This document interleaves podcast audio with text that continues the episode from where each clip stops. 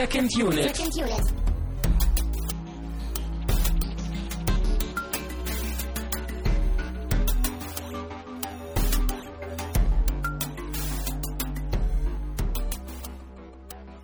Hallo ihr da draußen und herzlich willkommen zum Ad Brewer bei Second Unit. Wie angekündigt machen wir nämlich einen Themenmonat und zwar zu Edward Norton. Und ich bin Tamino und bei mir ist Christian. Hallo Christian. Haben wir uns darauf geeinigt? Heißt es Ed Brua oder Ed Rua? Ich habe es nämlich Oh. als Ed Rua angekündigt. Ja, das ist wahrscheinlich egal, weil es beides genauso wenig Sinn ergibt. Oder? Das macht, nein, das macht schon Sinn. Das Feb wird ersetzt durch Ed und glücklicherweise trinken wir heute Met, also macht das Mhm. alles Sinn. Ja, aber, aber ich werde es versuchen. Du hast recht, es ist schöner, wenn man das B noch mit wegnimmt. Ich versuche das hinzukriegen. Ja, also wir müssen uns jetzt einigen, weil wir einen Monat lang äh, immer wieder sonst diese Diskussion führen werden. Und das ist ja ermüdend. Komm Christian, machen wir so, wie du meinst. Dann passt das. Das wollte ich hören. Äh, ja, bevor wir über Edward Norton sprechen und äh, über Primal Fear oder auf Deutsch Zwielicht, ähm, der erste in unserer Reihe von und mit Edward Norton, äh, haben wir natürlich wie immer ein paar kleine Ankündigungen und Hinweise zu machen. Erstens, wir nähern uns immer noch und schon wieder und mit einem Schritt weiter der Episode 100. Wir sind jetzt bei 97, Second Unit 100 steht an und wir Die wollen eure, euer, euer Feedback. Wir wollen eure Stimmen hören. Nehmt was auf, sprecht in eure Geräte und schickt uns das Ganze zu. Ihr findet bei uns auf der Seite auf secondunit-podcast.de oben ein schönes Bannerchen. Ähm, und dahinter verbirgen sich dann noch Details zu dieser ganzen, zu diesem ganzen Prozedere. Wir haben auch schon was bekommen, also das ist schön, dass da schon Leute mitmachen. Ja. Also wenn ihr jetzt was schickt, ihr seid nicht die Einzigen. Nein. Also ihr braucht euch nicht schämen, ihr braucht keine Angst haben. Und Würde uns ist- freuen, wenn ihr das macht. Genau, eine super Gelegenheit auch mal irgendwie hier in der Sendung aufzutauchen, wenn ihr eben nicht mal aus Kiel kommt. Ähm, dann wie immer Danksagung Richtung Flatter. Es gab einen Monatswechsel. Das heißt, äh, Die Kasse klingelt. die Kasse klingelt. Vielen Dank an alle, die uns über Flatter abonniert haben, die dann automatisch äh, spenden. Das ist natürlich ganz besonders schön. Vielen Dank auch an Jacker zu seiner Spende zu unserer Episode letzte Woche New World. Auch danke an Jonas 1337, auch New World. JS hat uns geflattert zu Back to the Future, Taxi Driver und auch New World. Und dann haben wir noch Spenden bekommen von Ron Bühler und von Theo. Theo hat uns bei der Hörsuppe geflattert. Kann man uns auch noch äh, bespenden. Das ist ja so ein Podcast-Verzeichnis, äh, wo man auch äh, ganz viele andere schöne, tolle Podcasts findet. Also hörsuppe.de mal abchecken. Und ja, Haken gesetzt. Das war das Offizielle. Kommen Mhm. wir zum, wie sagt man, zur Kür? Nämlich zu Edward Norton. Der Grund, warum wir an diesem Abend an dieser Tafel versammelt sind. Äh, ja, Oder so ähnlich. genau. Und äh, Honigwein trinken. Mhm. Ja, eigentlich sollten wir erstmal das Getränk machen, oder? Bevor wir zu Edward Norton kommen. Ja, ich glaube auch. Äh, Ich da hab, da ähm, steht so was Tolles drauf. Da steht vorne, was war das? Göttliche Süße? Verwöhnt göttlich steht vorne drauf. Ja. Ja, Honigwein, ein Met. Und wir haben uns gerade schon hier drüber unterhalten, ob dieses Zeug wirklich aus Honig gewonnen wird. Weil hier drauf steht nämlich, unser Met wird nach alt überliefertem Rezept aus reinem Bienenhonig hergestellt. Und das klingt für mich so, als wäre das wirklich Alkohol aus Honig. Aber irgendwie habe ich da noch nie so von gehört. Ich erinnere Naja. nochmal an den von mir geforderten Studiengang der Alkoholwissenschaften, der hier natürlich auch sehr hilfreich wäre, um das aufzuklären. Hey, wir brauchen einen Alkoholwissenschaftler. So. Ich kann ja noch sagen, eine Freundin von mir, die, die studiert empirische Sprachwissenschaften und als sie Thor gesehen hat, war sie total begeistert, als in einer Szene mit lauten Worten eine Sprachwissenschaftlerin gerufen wird. Und dann meinte sie so, Wuh, das hätte ich sein können. Ich bin wichtig. Geisteswissenschaftler, yay. Ja, ich warte ja auch auf die Situation äh, irgendwo in der, in, der, in der Öffentlichkeit. Man ist irgendwo in einem Restaurant und man hört vielleicht irgendwie ein, eine Diskussion zwei Tische weiter und mittendrin äh, ruft dann irgendjemand, ist ein Geisteswissenschaftler hier im Raum? Und dann würden wir aufspringen können und sagen, ja, wir sind hier, lassen Sie uns durch. Aber das äh, dürfen, glaube ich, nur die Mediziner. Komischerweise. Und, äh, warum hätte man nach Geisteswissenschaftlern dann rufen sollen in dem äh, Moment? Naja, vielleicht weil da halt irgendwie eine Grundsatzdebatte irgendwie geklärt werden muss oder Begriffe definiert werden müssen. Ob was dann halt Senf oder natürlich nur- Senf heißt? Ja, genau. Oder Edrua oder was war das? Et Prua. Solche Geschichten eben. Das sind wichtige Themen, ja. So, probieren wir mal diesen Met. Ich habe den auch noch nie getrunken. Ich habe den mal auf gut Glück gekauft. Sah lecker aus. Und äh, das lockere Thema für die Getränke diesen Monat soll lauten ähm, ja, süße, sanfte, alkoholische Getränke. Frag mich nicht warum, aber irgendwie ist mir das eingefallen, weil ich diesen Met noch hatte und ich dachte, daran müssen wir dann auch anknüpfen die nächsten Wochen irgendwie. Ja, und die Verbindung zum Film ergibt sich natürlich auch wieder über eine äh, doppelte Bedeutung, denn es steht ja drauf göttlich süß. Und äh, das Thema Religion kommt ja auch mehr oder weniger in diesem Film vor. Und das Schauspieltalent namens Edward Norton ist in diesem Film natürlich auch von göttlicher Qualität. Und er ist ja auch noch recht jung und süß äh, Ja. oder so. Äh, Genau. Macht alles Sinn, wirkt wir ein bisschen tun. verwöhnt, so wie der äh, Wein verwöhnt göttlich schmeckt. Naja, es Aber- ist wirklich intensiv. Ne? Also es schmeckt wirklich so, als wäre es aus Honig. Aber irgendwie auch so ein bisschen weinig. Ja, aber Hm. Crazy. ah, wir müssen wirklich mal recherchieren, ob das wirklich nur aus Honig gewonnen werden kann. Dafür machen wir doch diesen Podcast, dass man uns dann ergänzen kann. Freunde des Mets, ähm, was trinken wir hier gerade? aber mir gefällt das sehr gut. Ich mag ja süße Sachen. Ja. Also eine schöne Sache. besser als normaler Wein, würde ich sagen. Ja, das auf jeden Fall auch. Ne, Aber Ja. wie gesagt, da, da wir beide, glaube ich, nicht so die Weinfans sind, Ist das, Ja, äh, heißt das nicht so viel. Qualitätsurteil, ja. Aber wir sind beide große Fans von Edward Norton. Zumindest vom frühen Edward Norton. ja, bis mittleren würde ich auch noch sagen. Okay. Aber besonders vom Frühen natürlich, ja. Deswegen haben wir uns eben auch entschieden, diesen Monat hier zu machen, ne, diesen Themenmonat. Ja. Kannst du mir denn sagen, wie viele Filme du von Edward Norton schon gesehen hast? Oder also kennst du ganz viele oder sind das nur eine Handvoll? Ich hätte natürlich auf diese Frage vorbereitet sein müssen. Ich kann dir Was zum Beispiel. Ich habe nämlich eine Liste gemacht. Du stellst die Frage, um sie selbst zu beantworten. Das ist Nee, natürlich. ich würde dir diese. Liste jetzt mal geben und dann kannst Oh. du mir sagen, ob du davon viele Filme kennst. Ist das Oh. nicht toll von mir? Ach, dann, aber das ist schlechtes Radio, wenn ich jetzt lesen muss und gleichzeitig. ja, du kannst ja muss. dabei noch über andere Sachen sprechen, so wie ich Also ich kenne. kann ja mal zählen. Also Primal 4 ist hier auf der Liste. Haben wir. American History X kenne ich auch. Fight Club haben wir schon eine Episode im Archiv Mhm. zu. Deswegen wird das jetzt im Rahmen dieses Monats nicht nochmal besprochen, aber leider, leider, ja. ähm, werde ich auch auf jeden Fall äh, verlinken dazu. Äh, den 25 Stunden kenne ich auch. Den hatte ich ach, später dann nochmal nachgeholt, weil der gilt ja auch als einer so der eher besseren äh, Norton-Filme. mhm. Ähm, und dann ist hier erstmal Pause. Äh, natürlich den Incredible Hulk, wobei ich mich da auch gefragt habe, was zum Teufel er da macht. Warum ausgerechnet er da mitspielt. Und ich glaube, das war's. Das ist für deine Verhältnisse schon eine stattliche Anzahl Filme, möchte ich mal sagen. ich habe jetzt ne? nicht, ich habe vergessen mitzuzählen. Ich würde Ich glaube, sechs oder so waren es, Ja. ne? Fünf oder sechs. Ja. Du hast Äh, wahrscheinlich mehr auf dem Zettel. Ja, ich habe es, glaube ich, letzte Woche schon gesagt, ich kenne fast alle von ihm. Und ich habe mir sogar gestern nochmal diesen neuen Bourne-Film angeguckt, da von 2012, Bourne Legacy. Ja. Ne, da spielt er ja auch kurz mit. War, äh, wie erwartet, ziemlich mies, muss ich sagen. Und da konnte Edward Norton auch nichts retten. Also ich kenne wirklich alle Filme von ihm bis auf zwei. Und äh, den einen Film verrate ich noch nicht, weil wir den nämlich in zwei Wochen hier noch gucken werden. Haha. Also du weißt jetzt, welchen ich meine, Christian. Natürlich. Genau, der andere ist nur so ein, so ein ganz früher Film. Ich glaube, das war sein dritter oder zweiter Film. So ein Woody Allen-Ding, wo er auch nur eine ganz kleine Rolle, glaube ich, hat. Mhm. Den habe ich bis jetzt auch noch nicht gesehen. Aber sonst kenne ich wirklich alle. Und ich habe sogar diese furchtbare äh, Komödie angeguckt. The Invention of Lying. Sagt dir das was? Ja, den will ich gucken. Hab Weil ich da einen spielt, Punkt gegeben von zehn. Louis C.K. mit und der ist von Ja. Ricky Gervais und hab Habe ich, mir schon, hab ich mir schon Aber- gedacht, dass du den gucken möchtest. aber nicht aber, Nicht, nicht gucken? Also ich fand den furchtbar, muss ich ganz ehrlich sagen. Und ich habe auch bei den Reviews so gelesen, dass viele Fans von diesem, äh, wie heißt der, Ricky Gervais, dass die Ja. meinten so, so, sie sind voll Fan von dem, aber das Ding war so ein Griff ins Klo. Oh. Aber ich meine, wer weiß, vielleicht gefällt dir das. Ich fand es einfach nicht lustig und ziemlich dämlich, so. Naja, Hm. und Edward Norton kam halt drei Minuten drin vor, deswegen wollte ich sehen. Mhm. Um die Liste abhaken zu Ja, können. Aber sein ja. Auftritt war ganz lustig, aber naja, nichts Besonderes. ja, Aber generell, ne, wie, wie schon gesagt, ich glaube, Edward Norton ist schon so ein Lieblingsschauspieler von uns beiden.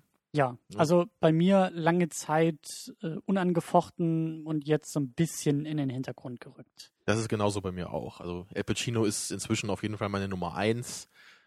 Aber danach kommt, glaube ich, schon noch Edward Norton, ne? obwohl eben, wie du ja auch schon angedeutet hast, so in den letzten Jahren gab es wenig Höhepunkte von ihm. So, also es gab, Mhm. also seit diesem Hulk-Film und vielleicht sogar schon ein bisschen vorher, da, also so in den letzten zehn Jahren, so, da ging es echt immer weiter bergab mit ihm und viele Filme waren da echt, also es, es gab schon auch so ein paar ambitionierte Filme, aber die haben irgendwie alle nicht so richtig funktioniert. Mhm. Aber wir wollen das Fazit ja auch noch nicht vorwegnehmen. Wir werden dann ja Genau, Ende da gehen wir auf jeden Fall in den nächsten Wochen noch ein bisschen öfter drauf ein. Genau, aber ich, ähm, also wir, wir sind jetzt ja auch hier mit, mit äh, Primal 4 mit Zwielicht im Jahr 96. Und ähm, das war ja so die erste wirkliche Rolle von, von Edward Norton. Du meinst, du hast irgendwas gelesen, er hat 50.000 Dollar für die Rolle gekriegt. Genau, also ziemlich wenig. Wurde ja gleich dann äh, für den Oscar nominiert als bester Nebendarsteller.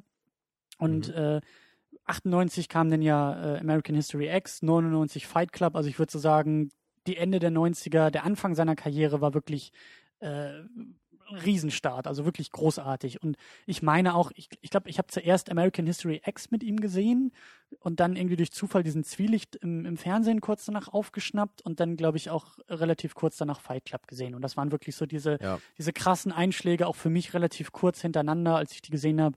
Und da war mir klar, okay, der Typ, der hat wirklich was auf dem Kasten. Und dann ist es bei mir, ist das Interesse auch irgendwie weniger geworden, als eher so diese Blockbuster-Geschichten irgendwie dazu Mhm. kamen.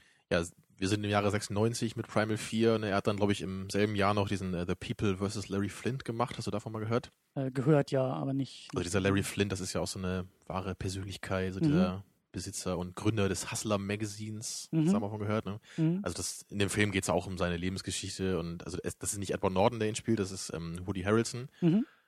Aber dieser, dieser äh, Larry Flint, der kämpft ja dann immer so für, für Meinungsfreiheit, so, ne? Und dieses Magazin von ihm, dieses Hustler-Ding, wurde ja stark kritisiert für die Geschmacklosigkeit und so. Und da ist Edward Norton so ein, so ein Anwalt von ihm. Mhm. Da macht er auch eine ganz gute Figur, ist nur eine kleinere Rolle. Hier ja genauso. Also hier spielt er ja auch Genau. tatsächlich auch mal eine Nebenrolle. Das ist ja oft bei den Oscars schwierig zu definieren, was die Haupt- und die Nebenrolle. Ja, und dann kam ja 98 noch dieser Rounders, den habe ich auch schon mal erwähnt, dieser Pokerfilm neben Matt Damon. Ja. Ist auch ganz nett und Edward Nortons Rolle ist da auch klein, aber angenehm und äh, gut gespielt auf jeden Fall. Und dann kam eben 98 wirklich dieser große Knaller mit American History X und eben wirklich dieser Kontrast dann zu, zu Primal 4, ne, wie er auch im Auftreten da ganz anders ist Ja. und sich da Muskeln antrainiert, ich weiß nicht, fünf Kilo oder so. Also sieht er ganz anders aus da in dem Film, ne, spielt ganz anders, total autoritär, charismatisch, ne? Und, und dann ja auch in, in Fight Club ist es ja wieder so ein, so ein Schritt in die andere Richtung, ne? weil er dann da eher wieder diesen, diesen fertigeren Typen spielt, aber da wirklich so, so eine große Leistung nach der anderen. Also da würde ich dir recht geben, so Anfang der äh, 2000er, so Ende der 90er, das war so seine große Zeit. mhm. Ja. Aber wahrscheinlich gehen wir dann eher so die nächsten Wochen noch ein bisschen auf die spätere Phase genau, ein. wir ne? gehen ja auch ein bisschen chronologisch vor. Genau, bleiben wir dann vielleicht mal erstmal noch ein bisschen beim Film. Wir haben ja auch noch Ja. andere Darsteller dabei, zum Beispiel Richard Gere, der ist ja im Grunde die Hauptrolle hier. Ja. Und ich muss sagen, mir gefällt Richard Gere hier wirklich gut, obwohl ich ihn eigentlich nie so wirklich mag in Filmen. Ich, ich weiß nicht, ich, ich finde ihn immer irgendwie so unsympathisch und wahrscheinlich ist es hier deswegen auch gut, weil er ja eben auch so einen recht unsympathischen Charakter hat, so, zumindest zu Beginn des Films. Ja, Und ich glaube, das ist das, ähm, wa- was es hier für mich irgendwie dann zum Funktionieren bringt. Also er, er passt gut in diesen Charakter. Er hat so ein, Ja. so dieses Gelackte, ne, dieses Arrogante. sagt er selber ja Und- auch von sich. Richtig. Das gibt er ja auch gerne und zu. ich habe das eben bei ihm auch oft in anderen Filmen, wo das aber nicht so zu dem, zu der Rolle passt. Mhm. Er ist zum Beispiel auch bei dem Schakal-Remake, hat er auch so die Hauptrolle und da fand ich ihn eher immer mäßig drin. Weiß nicht, was kenne ich sonst noch von ihm? First Night, kennst du den? Nee, ich, ich glaube, ich kenne sonst nichts mit Richard Gere. Was Ach, das ist ein, so, ein, so ein schnulziger Ritterfilm mit Sean Connery noch, oh wo die irgendwie um so eine, um so eine Frau, naja, kämpfen, um die Liebe der Frau. so ziemlich furchtbar. Mhm. Aber, Aber ich, glaube, er ist doch auch so ein bisschen so ein, so ein George Clooney-Typ, oder? Er ist doch auch so, ein, so der, der Frauenheld für die mit 40er Zielgruppe vielleicht so, oder? Ja. Möglich. Möglich. Ja, also ich glaube, deswegen ist er auch nicht so unser Beuteschema. Dann lieber der jugendlichere Edward Norton. Genau, Ne? der ist wir noch eher in unserem Alter. Wir wollen es ein bisschen süßer haben. Göttlich süß oder so. Ähm, genau, Richard Gere spielt eben die Hauptrolle als, als Martin. Er wird Martin als Martin aufgeführt, nicht Marty, wie wir die ganze Zeit dachten. Aber er wird, glaube ich, immer Marty genannt im Film. Ja, das ist gut möglich, ja. Und äh, hat uns ein bisschen an äh, Back to the Future erinnert. Aber Ja, es gibt dann natürlich so ein paar Lines, wo dann irgendwie gesagt wird, hey, shut up, Marty, oder so. Und dann so, hm, sagt das gerade Doc Brown? Dann haben wir noch äh, Laura Linney als Janet, Kanntest du noch aus der Truman Show, ne? Genau. Truman Show. Muss ich aber auch nachgucken. Das Gesicht kam mir so bekannt vor, aber äh, ja, Truman Show war wirklich, da hat sie da die, die Frau Truman gespielt. Den müssten wir eigentlich auch noch mal gucken. Truman Show würde ich echt gerne. Ja, würde ich mir auch nochmal angucken, ist auch schon ein paar Jährchen her. Ja, wen haben wir noch? Frances McDormand natürlich, die du schändlicherweise nicht erkannt hast. Eine sehr bekannte Schauspielerin, vor Ja. allem aus vielen Cohen-Filmen bekannt, wie Fargo oder, ja, wie heißt der nochmal, den du nicht magst? Burn After Reading. Burn After Reading, genau. Ein Ja. sehr cooler Film. Ich glaube sogar, das ist mein Favorit von den Coens. ich habe ihn damals in der Sneak gesehen, war nicht begeistert. Thema ja, wohl. Big Lebowski ist wahrscheinlich noch ein bisschen besser schon. Tja. Ja. Dafür haben Ja. wir aber noch jemanden, äh, äh, wie sagt man, im Bunde, nämlich Terry O'Quinn. Wenn ich den Namen jetzt sage, dann sagst du wer? Wer? Und dann sag ich John Locke aus Lost. Und dann sagst du, wer? und alle anderen sagen, ach so, ja klar. John Locke ist ein Philosoph, den kenne ich. Ja, Und der hat die- auch bei Lost mitgespielt. Ja, die heißen irgendwie alle wie Philosophen und Was? namhafte Wissenschaftler. Ach du liebe Zeit. Es ist halt so Mystery, weißt du? Dann kannst du halt über die Namen und dann fängst du an, Wikipedia-Artikel zu lesen und dann macht das alles Sinn oder auch nicht, weil es ist ja Lost. Aber Terry O'Quinn hat einen äh, großartigen Schnauzbart, den ich eigentlich fast eher noch erwähnen wollte als den Schauspieler selbst. Wer ist er denn hier gewesen in dem Film? Er war irgendwie dieser, dieser Polizist, der äh, zu, zu dieser Janet irgendwie im äh, äh, Hörsaal, Hörsaal? Nee, Quatsch, im, im Gerichtssaal sagt, äh, äh, du solltest dir langsam mal einen neuen Job suchen. Irgendwann so, so am Ende. Er hat wirklich nur so drei Lines oder so. Ach das so, ist okay. ganz, ganz kurz nur. Aber ich fand halt diesen Schnauzbart sehr äh, beeindruckend. Deswegen wollte ich den nochmal ja. ein wenig Aber gibt erwähnen. eine, gibt eine Menge bekannte Gesichter, die ein paar Mal durchs Bild Ja. laufen. Ne? So einige Nebenrollen Ja. kennt man auf jeden Fall auch noch, so gerade aus der Zeit. Aber wen man nicht kennt, ist Gregory Hoblit, der Director. Also den Genau. kannte ich jetzt Wenn nicht so Peter richtig. Jackson keine Zeit gehabt hätte für den Hobbit, dann wäre auf jeden Fall er dafür prädestiniert gewesen. So wie Mark Webb, der jetzt Spider-Man macht. Hättest du es nicht gesagt, hätte ich es gesagt, ja.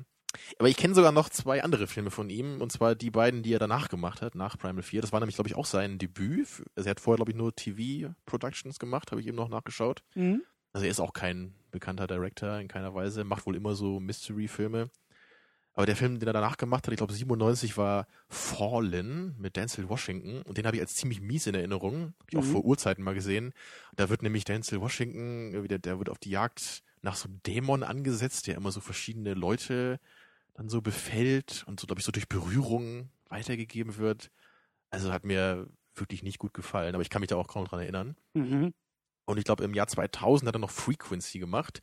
Den fand ich ganz cool. Das ist so ein Zeitreisefilm mit ähm, Dennis Quaid. Auch eher so ein B-Film. Aber der war ganz nett so. So, ein, so die Prämisse im Frequency war, dass da so ein, so ein, so ein äh, Sohn irgendwie in die Vergangenheit funken kann und da mit seinem Vater Kontakt aufnimmt und dann entwickelt sich da auch so ein Mystery-Plot und die müssen so ein Verbrechen aufklären. Ein bisschen Zeitreise-Ding oder, oder wie? Genau, ja. vorstellen? Ich weiß gar nicht mehr genau, wie das war, aber es, also erst fängt das so an, dass die halt so funken können zwischen die Zeiten. Ich weiß gar nicht, Mhm. ob die dann auch wirklich in die Zeit noch reisen können. Ich glaube, so war das nämlich nicht. Ich glaube, er kann immer nur seinem Vater in der Vergangenheit dann so, so aus seiner, aus seiner Zeit eben sagen, was er machen soll, weil er eben schon weiß, wie die Zeit weitergelaufen ist. Mhm. Aber war ganz nett. So waren natürlich die üblichen Zeitreiseprobleme. Ja, und danach waren das, glaube ich, nur noch so unbekannte Filme. Also ich kannte zumindest keinen anderen Film mehr. Ja, das, Ich bin eben nochmal die IMDb überflogen. Das sah ja. auch alles eher so aus, als ob er jetzt wieder so ein bisschen auch im Fernsehen gelandet ist und nicht wirklich. Ich meine, jetzt dieser Zwielicht, wir müssen auch gleich über den, über den Genau. Plot noch Ich, ich sage das sprechen. auch nur so äh, intensiv, weil ich das Gefühl hatte, der Film ist wirklich sehr kompetent gemacht, dieser Primal 4. Also d- das, das Ja. Drehbuch mag da vielleicht auch die so, so der größere Grund sein, warum der Film so kompetent wirkt. Und das Schauspiel. Klar, ne? aber, aber es muss natürlich immer jemanden geben, der das alles auch vernünftig zusammenführt ne? und eben auch weiß, ne? wie, wie man das Drehbuch richtig verfilmt und wie man die Musik einsetzt und welche Schauspieler in welche Rolle gehören. Also der Herr Hoplet hat da schon einen guten Job gemacht hier. Aber danach, naja, kam da wohl nie mehr so was richtig Dolles. Wenn du schon beim Drehbuch bist, dann, dann erzähl doch mal kurz, äh, worum es geht in dem Film, was passiert und auch mit dem Hinweis, der Film ist äh, fast 20 Jahre alt. Oh mein Gott. Aber Ja. alt genug, dass wir ihn jetzt hier spoilern werden.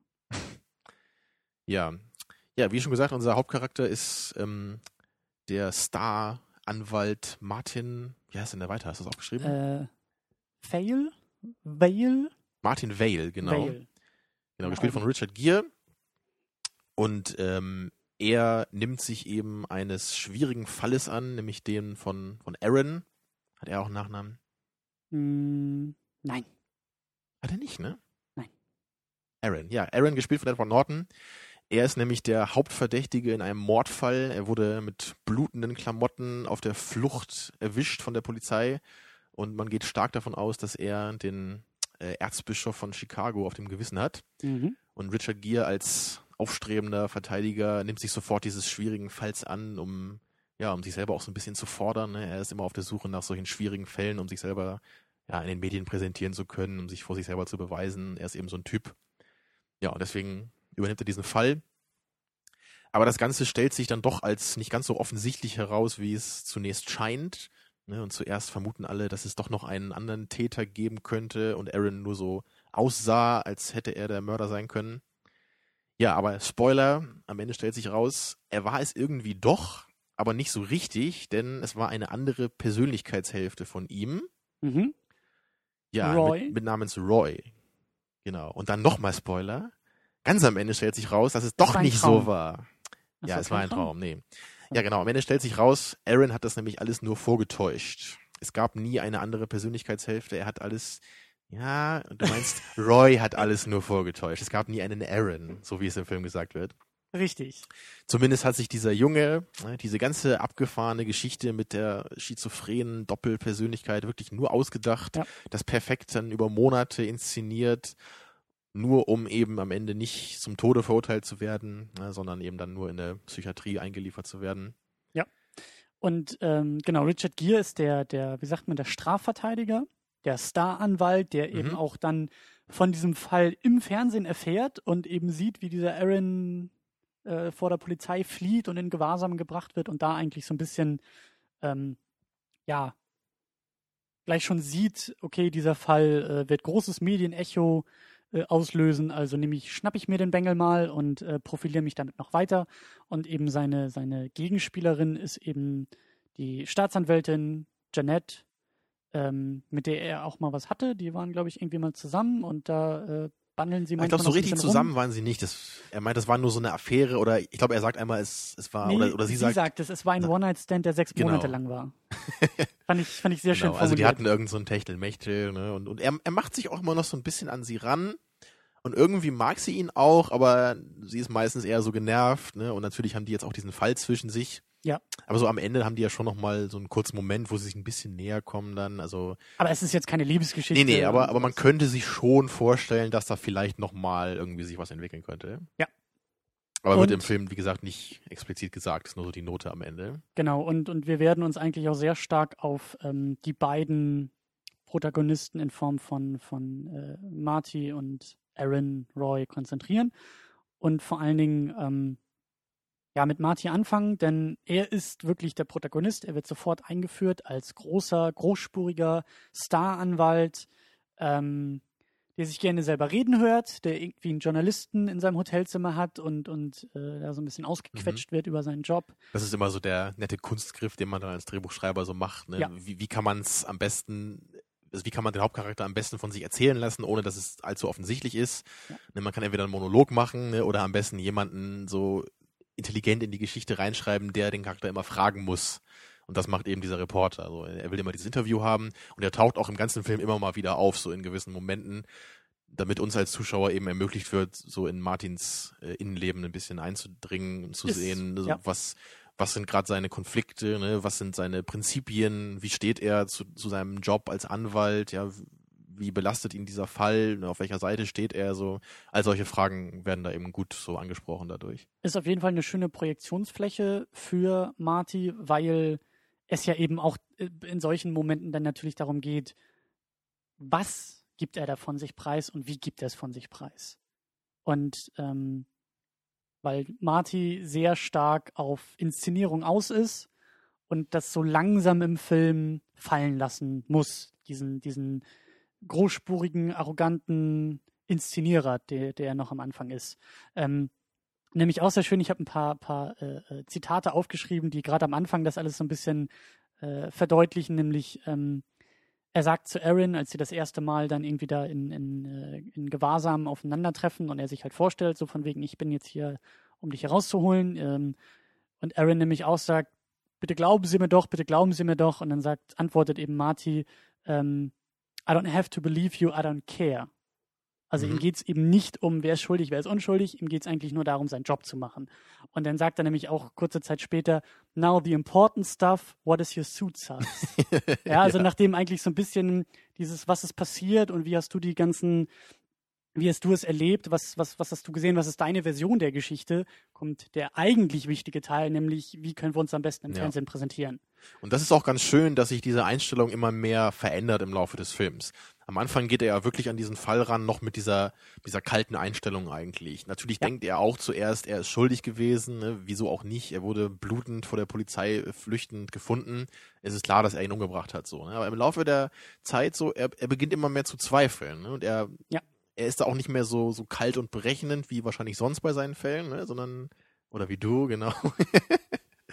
sondern er, er, er, kämpft wirklich so ein bisschen für diesen Jungen. Er hat das Gefühl, so, Mhm. er, er will ihn nicht einfach jetzt so dem, dem Tod aussetzen, der Todesstrafe. Ne, Er will wirklich, dass dieser Junge seine, seine gerechte Strafe bekommt. Und ne, also deswegen, also dass das diese, diese ähm, gestörte Persönlichkeit, diese gespaltene Persönlichkeit da wirklich berücksichtigt wird. Und Was die, eben nicht so einfach ist da vor Gericht. Und die wunderbare, äh, was war das? Göttlich süße Ironie, um nochmal äh, dein, dein Met zu zitieren. Ähm, ist dann ja, Verwöhnt göttlich. verwöhnt göttlich, Entschuldigung. Äh, auf jeden Fall die schöne, die wunderbare Ironie in dem ganzen Fall ist ja, dass dieses Verhältnis halt kippt. Am Anfang ist Marty derjenige, oder so wird er uns äh, etabliert, er ist derjenige, der sich inszeniert und der alles inszeniert und für den das Ganze vor Gericht auch ein Riesentheaterstück ist im Endeffekt, bei dem er am besten aussehen soll. Äh, das Ganze kippt dann eben, indem wir nämlich am Ende erfahren, dass Aaron oder Roy eigentlich derjenige ist, der die ganze Zeit inszeniert und gespielt hat. Mhm. Und ähm, Marty im Grunde genommen so mit seinen eigenen Waffen ja schlägt. Ja, und diese ganze Dynamik und Charakterentwicklung macht den Film eben auch so schön. Ja. Und da, da gibt es auch so ein, so ein äh, schönes Zitat von, wie hieß sie nochmal, Laura Linney, hier, ihr Charakter? Janet. Janet. Janet, ja. Sie, also sie sind ja einmal so in so einem Restaurant, glaube ich, und, und reden dann wieder so ein bisschen über den Fall, ne, weil sie stehen ja immer auf beiden Seiten. Und er macht sie dann so ein bisschen an und, und sie sagt dann echt nur so, how can your timing be so uh, perfect in the courtroom, but so off in real life? Ja. Das fand ich einfach auch schön. ne? Das war, glaube ich, so in der Mitte des Films ungefähr, wo man dann auch sieht, so im, im, im Privaten ist er eben nicht so der perfekte Typ. Da ist er eben auch ein bisschen holprig und, und gerade so in Bezug auf sie. Ne, aber im, im Gericht, da ist er normalerweise wirklich der, der dieses Schauspiel, ne, diese Ja. Inszenierung perfekt beherrscht. Das stimmt. Und ähm, ja, wie gesagt, also Aaron Roy, können, können wir uns einigen auf, auf, auf was einigen wir uns? Auf, auf Aaron, Roy. ja. Auf Aaron erstmal. Er ist ja noch Ja. Aaron.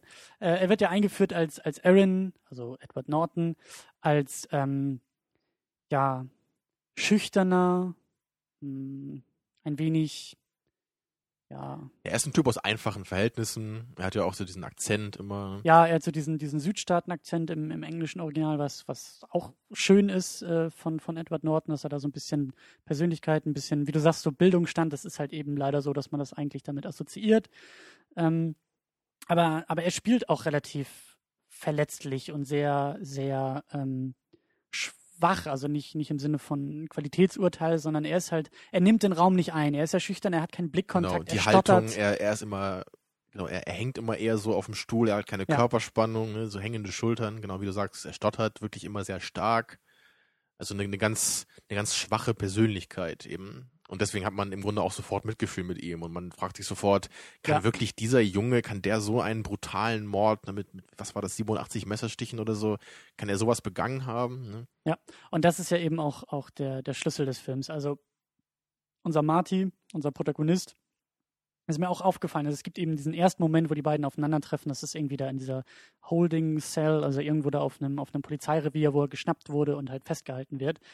Ähm, da kommt eben Marty rein und stellt sich hervor und äh, packt da irgendwie so seine Notizbücher aus und fängt eben an, ihn so ein bisschen auszuquetschen und so ein, so ein, so ein erstes, dieser, dieser erste, der erste Tanz sozusagen der beiden beginnt. Ja, die müssen sich ein bisschen annähern, die müssen sich kennenlernen und äh, Aaron ist eben dieser, dieser schwache, demütige, zurückhaltende, naive, wie du sagst, dem man eigentlich gar nicht zutraut, dass er sowas begeht. Und das finde ich eben sehr, sehr toll, wie die beiden Schauspieler auch miteinander und gegeneinander arbeiten und spielen.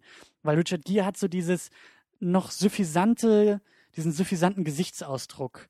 Ähm, ganz am Anfang hat er ihn noch drauf, so dieses, dieses ähm, fast schon Mitleid, Aber also auf jeden Fall dieses Gefälle, die Überheblichkeit, die da bei Mhm. ihm irgendwie mitschwingt, im Sinne von, äh, Junge, ich habe dich hier in zwei Sekunden durchschaut, ich weiß ganz genau, was los ist und mir ist völlig egal, wer du bist. Ich fange ja an, schon irgendwie meinen Plan und mein Schauspiel äh, durchzugehen. Und äh, das etabliert ihn eben auch noch so ein bisschen mehr in diese arrogante Richtung, die man dann natürlich auch irgendwie fallen sehen will bei so einem, bei so einem Film. Also Richard Ja. Gere wird schon, wird schon sehr unsympathisch über so diese kleinen, kleinen Details äh, äh, rübergebracht. Und da spielt eben Richard Gere sehr, sehr gut, wie ich finde. Ja. Ähm, genau. Und erstaunlich, Edward Norton hält da eben auch schon ziemlich stark mit mit seinem Schauspiel. Obwohl es eben so dieses, dieses Verletzliche ist. Da sagt diese Janet auch so was Schönes irgendwie, ähm, dieses, äh, ich weiß gar nicht mehr, die, also Janet und, und Marty streiten sich irgendwie und dann sagt sie halt irgendwas so von wegen, äh, I gotta admit that face is great über, über Aaron, nämlich so dieses, dieses Mitleid, dieses, dieses, ja, man eigentlich, eigentlich will man ihn irgendwie in den Arm nehmen und sagen, alles wird gut und Ja, dann äh, imitiert sie ihn ja noch und stottert da auch so ein bisschen rum. Ne? Genau, und, und ähm, er hat so was Charmantes irgendwie an sich. Er hat, und das, das ist auch das Schauspiel, finde ich, von Edward Norton. Das, das macht er wirklich sehr, sehr gut. Dieses, dieses weiche Spiel eben auch. Gerade sein Gesichtsausdruck ist immer so, so, so verloren in der Situation. So dieses, es, er sieht so aus, als ob er auch gar nicht versteht, was da um ihn Ja. herum irgendwie passiert. Und das finde ich auch so ähm, beeindruckend, dass man ihn gefunden hat für diese Rolle. Ich Ja. weiß auch gar nicht, wie das passiert ist damals. Aber also, wir haben ja gesagt, Richard Gere spielt das gut, aber ich kann mir wirklich vorstellen, dass das auch andere Leute hätten spielen können, ne? wie so ein Andy Garcia vielleicht oder selbst John Travolta hat ja auch, auch mal so, so ein paar Gerichtsfilme gemacht, so in dieser Richtung. Ja. Also da könnte ich mir andere Leute vorstellen, die diesen Part von Richard Gere auch vernünftig hätten spielen können. So, aber bei Edward Norton hier in dieser Rolle, es fällt mir wirklich schwer, mir da irgendjemand anders vorzustellen, ne? weil er das Ja. so toll einfach gemacht hat. Ne? Und genau das, genau das, was du sagst. Er hat sofort dieses, dieses Sympathische einfach, ne? trotz da, äh, dieser ganzen Situation. Man ist einfach emotional sofort auf seiner Seite. Ne? Durch, durch sein ganzes Auftreten, durch dieses. Ja. Es wirkt ja am Anfang wirklich ehrlich, ne, dieses Auftreten von ihm. Er wirkt ja immer so, als, als, als wüsste er eigentlich, eigentlich gar nicht, was da gerade mit ihm passiert und wo er da reingeraten ist. Ja. Ja, es, es bräuchte einfach jemanden, der ihn mal so an die Hand nimmt und irgendwie zeigt, was, was hier gerade los ist. Und äh, was ich auch ganz interessant äh, finde, dass der Film ihn schon in den Opening Credits zeigt, wie er in einem in einem Ja, so ein Kirchenchor, ne? ja genau, in einem Kirchenchor, Knabenchor, wie er wie er da Mhm. singt. Das ist ganz kurz nur und also Das ist nur so im Hintergrund, glaube ich, als die Credits noch durchlaufen. genau und die Anfang, ne? Kamera fährt halt so ein bisschen an so einem Kinderchor vorbei und äh, er steht da irgendwie in letzter Reihe und singt mit und und das fand ich schon ganz interessant, dass sozusagen dass das allererste Bild ist, egal ob wir es bewusst wahrnehmen Ja, oder das ist nicht. so ein bisschen Brainwashing auch vom Film. Ne? Ja, genau, weil, ne, wenn man da irgendwie in so einem Kirchenchor singt, dann kann man ja eigentlich nur einer von den Guten sein. So. Ähm, genau, und also ich finde es auch, ich finde es eigentlich auch auf so einer Metaebene ziemlich beeindruckend, dass er sich da auch nicht von Richard Gere, von dem Richard Gere, mit dem er da irgendwie in diesen äh, Momenten zusammenspielt im Raum, auch, auch nicht einschüchtern lässt. Also das, Mhm. also er hält da wirklich mit und das macht er ganz besonders ähm, durch, durch diese, durch diese Ausraster. Ja, Ähm, das beginnt ja auch eigentlich sehr schön erstmal klein. ne? Also dieser erste Moment, mhm. wo da, wo man dann beginnt zu zweifeln, was war das gerade? Das ist ja, als er mit, mit der Psychologin hier, mit Frances McDormand, da dieses Gespräch führt. Ne? Sie soll ihn ja so ein bisschen evaluieren, Ja. seinen psychischen Status genau feststellen, ne? damit das vor Gericht dann genau klar ist. Und dann, ja, dann, dann fragt sie ihn ja sehr ausgiebig. Er meinte immer, ich bin müde und können wir das nicht später machen. Aber sie beharrt dann.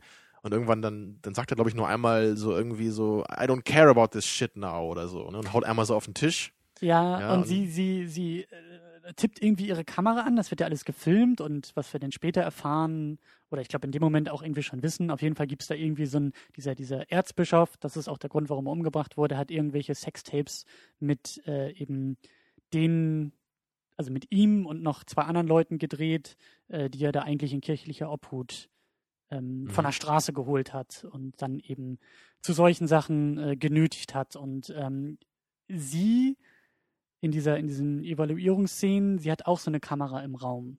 Und da fängt es halt schon an, dass er auf diese Kamera immer so ein bisschen, dass Aaron auf diese Kamera immer so ein bisschen Ja. reagiert und damit eigentlich noch mehr in dieses, in sich zusammenfällt dabei in seinem, in seinem Schauspiel. Und in dem Moment, wo sie dann irgendwie die Batterien wechselt oder sie, sie geht irgendwie zur Kamera und sagt irgendwas von wegen äh, äh so sinngemäß, weißt du, was ich alles noch mit dieser Kamera anstellen kann. Also sie will eigentlich nur so ein mhm. bisschen Smalltalk mit ihm betreiben und da haut er auf den Tisch und, und äh, lässt schon mal so ein bisschen was aus sich rauskommen. Ja, aber das war dann nur dieser eine Moment. Genau. Es, es, es fängt noch nicht gleich an, dass er dann, dass da dieser Switch kommt und er dann ne, irgendwie sich mit ihr anlegt oder so. Das kommt ja dann erst ein bisschen später. Ne? Eben dann mit Marty, als der dann im Raum ist und da. Den Tisch wegzieht und in bester Bad Cop-Manier ihn da verhören will. Genau, weil da, da hat er, glaube ich, gerade erfahren, dass dieses äh, Tape existiert, glaube ich, ne, oder so, dass er ihm das nicht erzählt hatte. Also, dass, dass Aaron ihm das nicht erzählt hatte, ne, und dann ist er natürlich wütend und will ihn da konfrontieren und dann bricht ja zum ersten Mal dieser Roy hervor. Ne, was dann natürlich auch für den Zuschauer erstmal eine ganz interessante Sache ist. Ne? Das hat man ja auch nicht erwartet jetzt. Ne? Also als man den Film zum ersten Mal gesehen hat, da dachte ich auch so, ja. wow, was passiert jetzt? Ne? Was, was ist das? Also schon, schon eine coole Idee. Ne? Und auch wie Edward Norton das dann auch spielt, ne? dann ist plötzlich die äh, Körperhaltung gerade. Ja. Ne? Der, der Akzent ist nicht mehr ganz so stark und das Stottern ist weg. Also das ist, ist wirklich eine, eine, tolle Leistung einfach von ihm. Also man hat wirklich das Gefühl, das sind zwei verschiedene Leute, die er da spielt. Ja. Und äh, das da hat er sich auch dann in, in meinem äh, in meinem Herzen äh, niedergespielt und, und festgesetzt, als ich das gesehen habe. Weil ich glaube, der erste Film, den ich mit ihm gesehen hatte, war eben American History X. Und das finde ich halt auch so klasse, dass er da auch diese Doppelrolle eigentlich im Film spielt. Da spielt er ja auch den brutalen, fest überzeugten Neonazi, auch mit einer Kälte und auch mit einer Härte im Gesicht, um dann ja später den Geläuterten zu spielen, der weich und nachdenklich und reflektiert auch ist in mhm. seinem Spiel und in seinem, ja, in seinen Gesten. Und genauso ist es hier auch schon, dass er diesen Gegensatz und dann eben auch in derselben Szene, im, im selben Moment ja eben auch diese Rollen wechseln kann. Und das finde ich schon beeindruckend bei einem Schauspieler. Ich meine, wie gesagt, dann hast du auch noch Richard Gere irgendwie vor dir, den du da auf einmal irgendwie durch, durch, den, durch den Raum schleudern sollst und irgendwie, natürlich im Spiel, aber den irgendwie eine reinhauen und irgendwie an die Wand prügeln und, und so ein bisschen auch wirklich angehen. Und dieser Gegensatz der beiden Persönlichkeiten, der kommt wirklich sehr, sehr gut rüber durch Edward Norton. Ja. Ja, was dabei auch eben interessant ist, da haben wir beim Film auch schon drüber geredet. Du meintest, glaube ich, an einer Stelle, du findest es fast ein bisschen schade, dass wir Edward Norton so wenig sehen. Ne? Und, und andererseits, es ist natürlich schon gut, dass wir ihn so wenig sehen, weil ihn das erstens so ein bisschen aus dem Fokus nimmt. Also ich, ich finde, mhm. das, das macht das Ganze auch weniger vorhersehbar. Ne? Also als wenn der Film jetzt wirklich mit ihm anfangen würde vielleicht oder wenn man ihn noch viel mehr sehen würde, dann würde man vielleicht auch noch mehr erwarten, ob da noch, noch mehr mit ihm passiert. Aber so ist die Geschichte wirklich ganz klar auf Marty fixiert. Und wir sind ja auch immer bei Marty. Ne? Wir, wir erleben die Geschehnisse immer aus seiner Perspektive. Ja. Und das gefällt mir eigentlich schon sehr gut dadurch. Und auch gerade dieser, dieser Wechsel von Aaron und Roy, das passiert ja auch gar nicht so oft im Film. Ne? Das, das ist ja eigentlich nur einmal in dieser, in, in diesem äh, Verhör da im, im Gerichtssaal, am Ende natürlich, und dann eben in der Szene, die wir gerade besprochen haben. Ja. Und das taucht natürlich vorher dann schon einmal auf. Aber es, es gibt nicht jetzt fünf, sechs von diesen Ausbrüchen, wo immer irgendwie neue Fakten ans Licht kommen, sondern es, es wird schon, es behält noch seinen besonderen Status. Ne? Das hat deswegen immer noch einen Impact auf den Zuschauer, wenn das dann passiert. Das stimmt, ja. Aber natürlich, so ganz platt gesagt, will man natürlich einfach immer gerne mehr davon sehen, ne? wenn man dann eben sieht in der Szene, wow, Edward Norton spielt das so toll.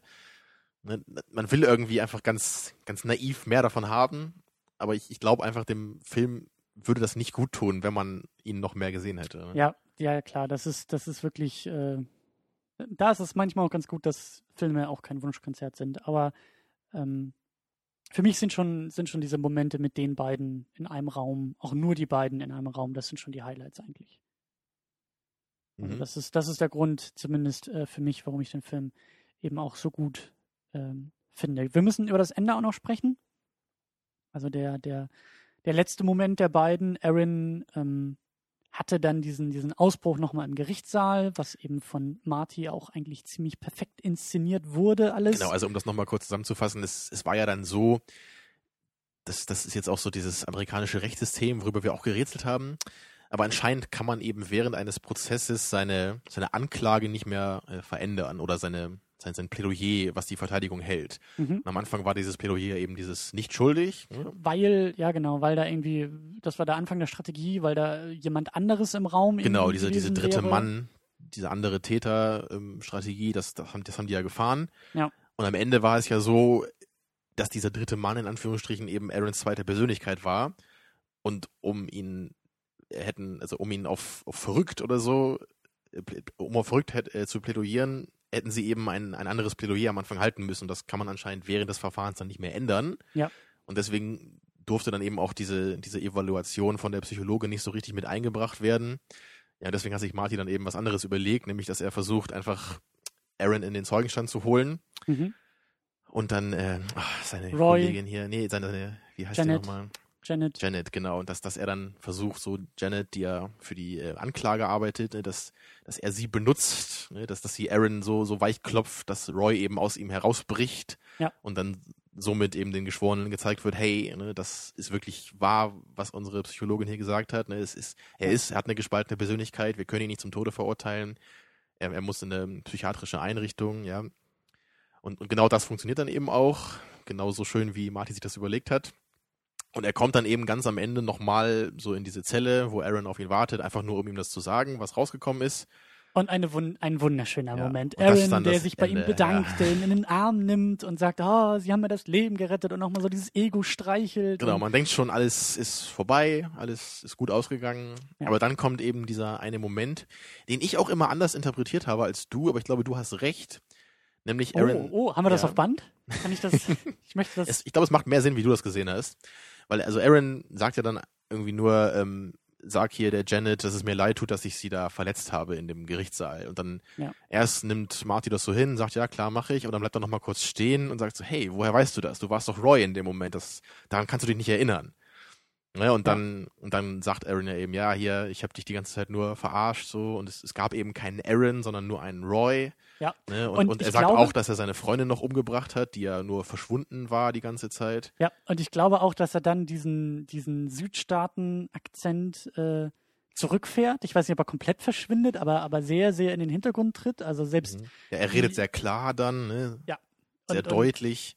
Und das, das, das finde ich halt auch toll, dass so in diesen Details eben auch schon, schon äh, was mitschwingt und was Ja. rüberkommt. Und was ich eben anders verstanden hatte an der Szene war, dass ich früher immer dachte, er hätte sich wirklich versprochen in dem Moment und dann nur im Nachhinein dann eben zugegeben, ne, sodass das alles so war, weil er dachte, okay, jetzt habe ich mich versprochen, jetzt muss ich es ihm ja sagen. mhm. Aber das war, glaube ich, nicht so, ne? sondern ich glaube, du hattest da recht, so wie du das gesehen hast.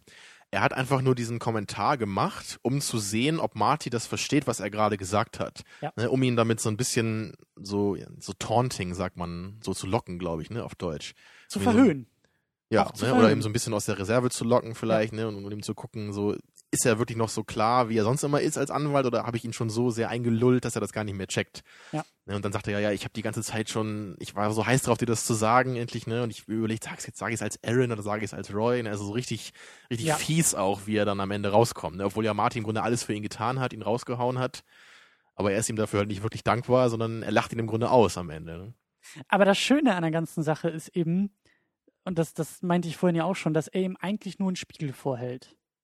Dass, Ja, dass eigentlich, ähm, also diese, diese, da, da ist irgendwie so eine, so eine Maskenmetapher irgendwie. Also der, der, was war das noch? Bei dem Erzbischof wurde dann irgendwie in die Leiche von einem Mörder irgendwie eine Bibelstelle, äh, irgendwie Zahlen eingraviert oder, oder durch die, durch die Messer, irgend, irgendwas war da, irgendein Mhm. Hinweis auf eine Ja, mit dem Bibelstelle. Messer wurde auf die Brust von ihm so eine Zahl geritzt. Genau, die halt irgendwas, äh, und dann diese, dieses Bibelzitat hatte halt irgendwas mit Masken auch zu tun.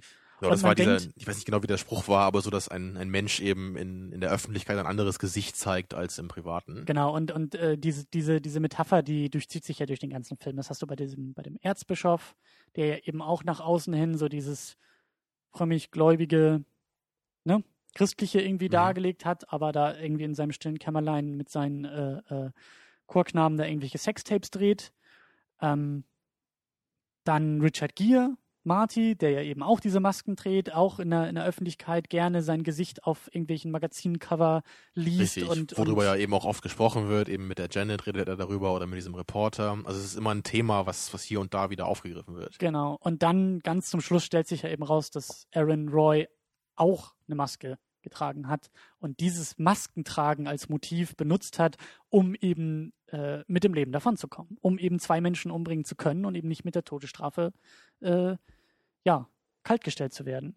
Und das ist eben dann in dieser, in dieser letzten Sequenz, in diesem letzten Moment äh, mit den beiden, wird das eben erst deutlich, wie diese Maskenmetapher, und das meine ich auch mit Spiegel, dass, dass äh, er eben nochmal diesen Spiegel halt vorhält und im Endeffekt dadurch auf die Maske von Richard Gere zeigt. Mhm. Und weil er dann ja eben auch so ein bisschen äh, ja, auf die fiese Art und Weise eben das ja auch, auch irgendwie erklärt und auch sozusagen diesen, diesen, wie sagt man, Gratification, äh, diese Genugtuung ja auch ähm, aus den Taten von Marty zieht.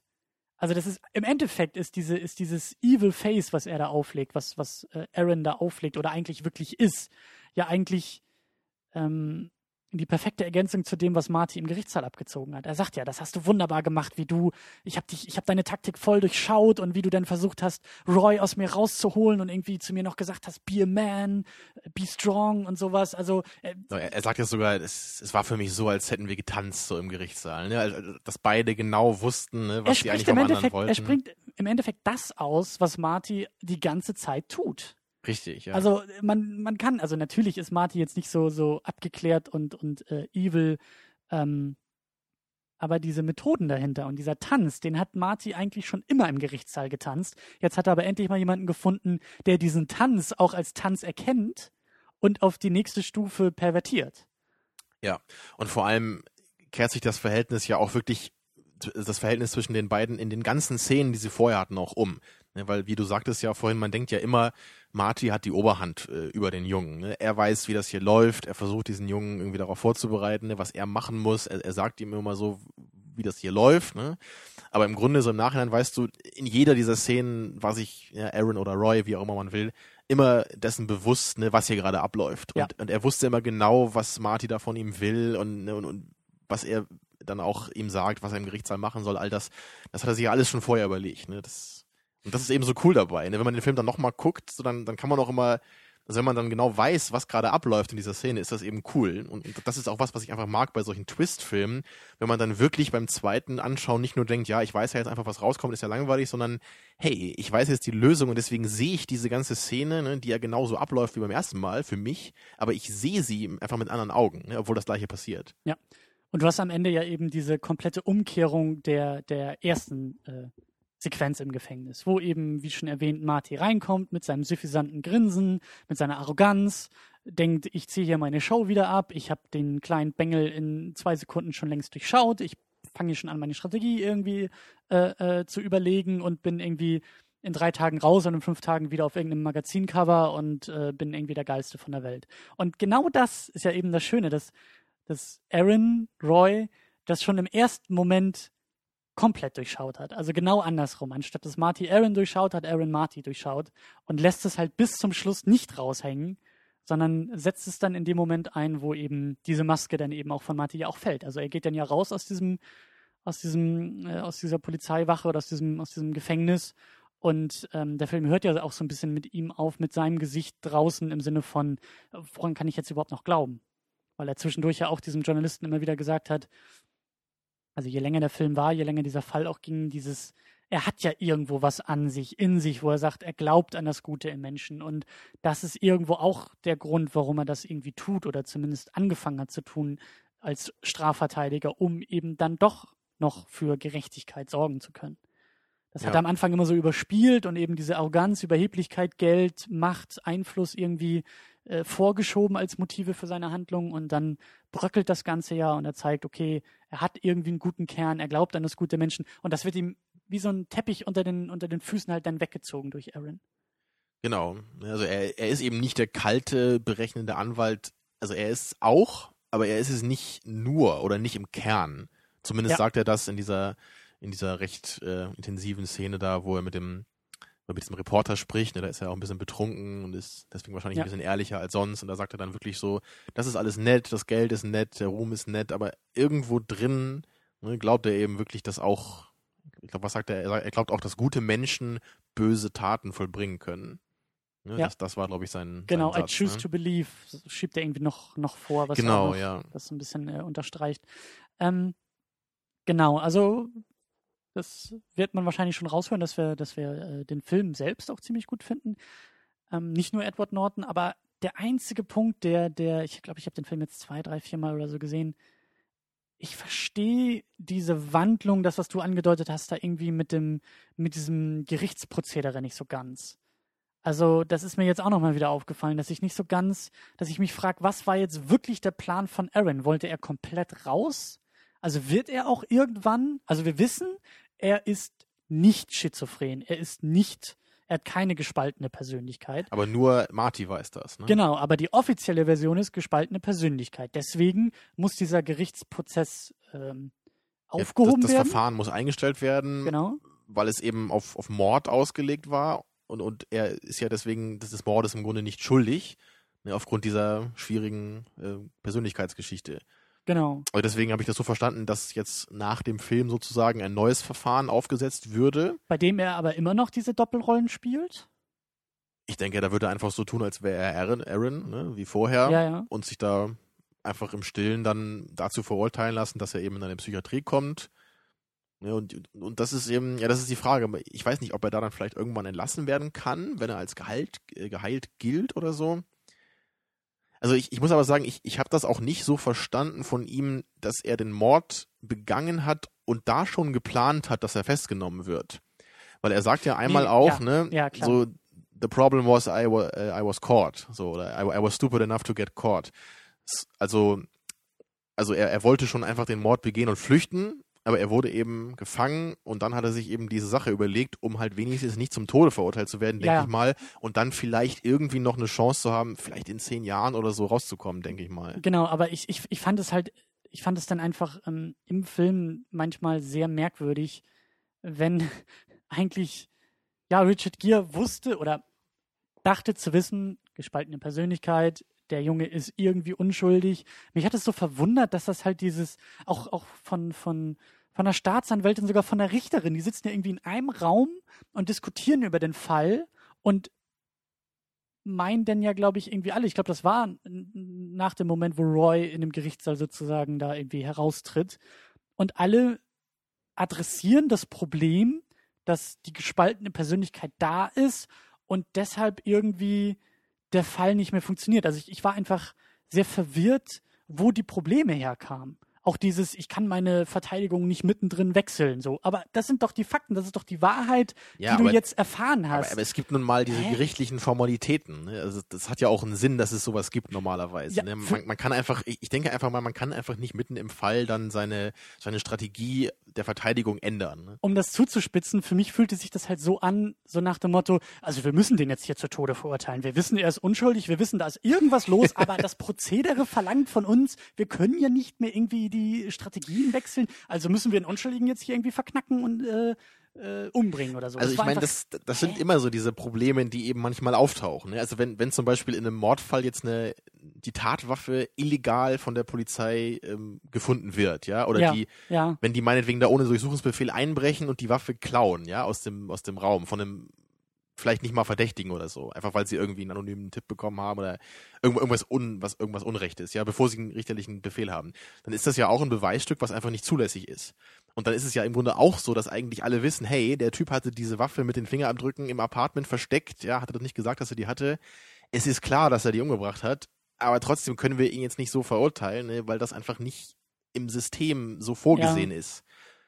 Und ich meine, das ist jetzt schon wirklich ein philosophisches Problem natürlich, aber ich würde mal sagen, normalerweise ist es ja wirklich gut, wenn man sich an das System hält, weil das ja eben auch die Rechte der Unschuldigen beschützt.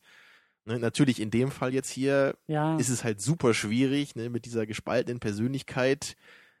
Ist das jetzt ein Mensch, der dann schuldig ist für seine beiden Persönlichkeiten? Also selbst wenn es so wäre dann, ne, wie, wie geht man damit um? Also ja, und, und ich glaube auch, dass, ich meine, wir studieren halt beide nicht Jura und schon gar nicht irgendwie amerikanisches Recht, weil das ist ja irgendwie auch da mit dem, ähm, wie sagt man, Jury, Die Geschworenen. Geschworenensystem und das war ja irgendwie auch Teil, Teil des Plots, also dass das ganze Ding eben vor Geschworenen passiert. Deswegen kann sich Richard Gere auch so gut da inszenieren, weil er spielt ja vor diesem Publikum der Geschworenen und eben nicht nur vor der Richterin. Und ähm, dieser neue Fall, der dann neu aufgerollt wird, der ist dann nur vor einem, vor einem Richter oder einer Richterin. Und da fangen halt schon, da fängt bei mir schon das Unverständnis an, weil wir haben halt eben nicht dieses Geschworenensystem wie die Amis. Und äh, Deswegen, Ja, also so vielleicht gibt es ja jemanden, der zuhört und amerikanisches Recht studiert Ich meine, so. so wie ich das verstehe, ist es ja so, dass die Geschworenen sind ja nur dafür zuständig zu sagen, ist der Angeklagte schuldig oder nicht.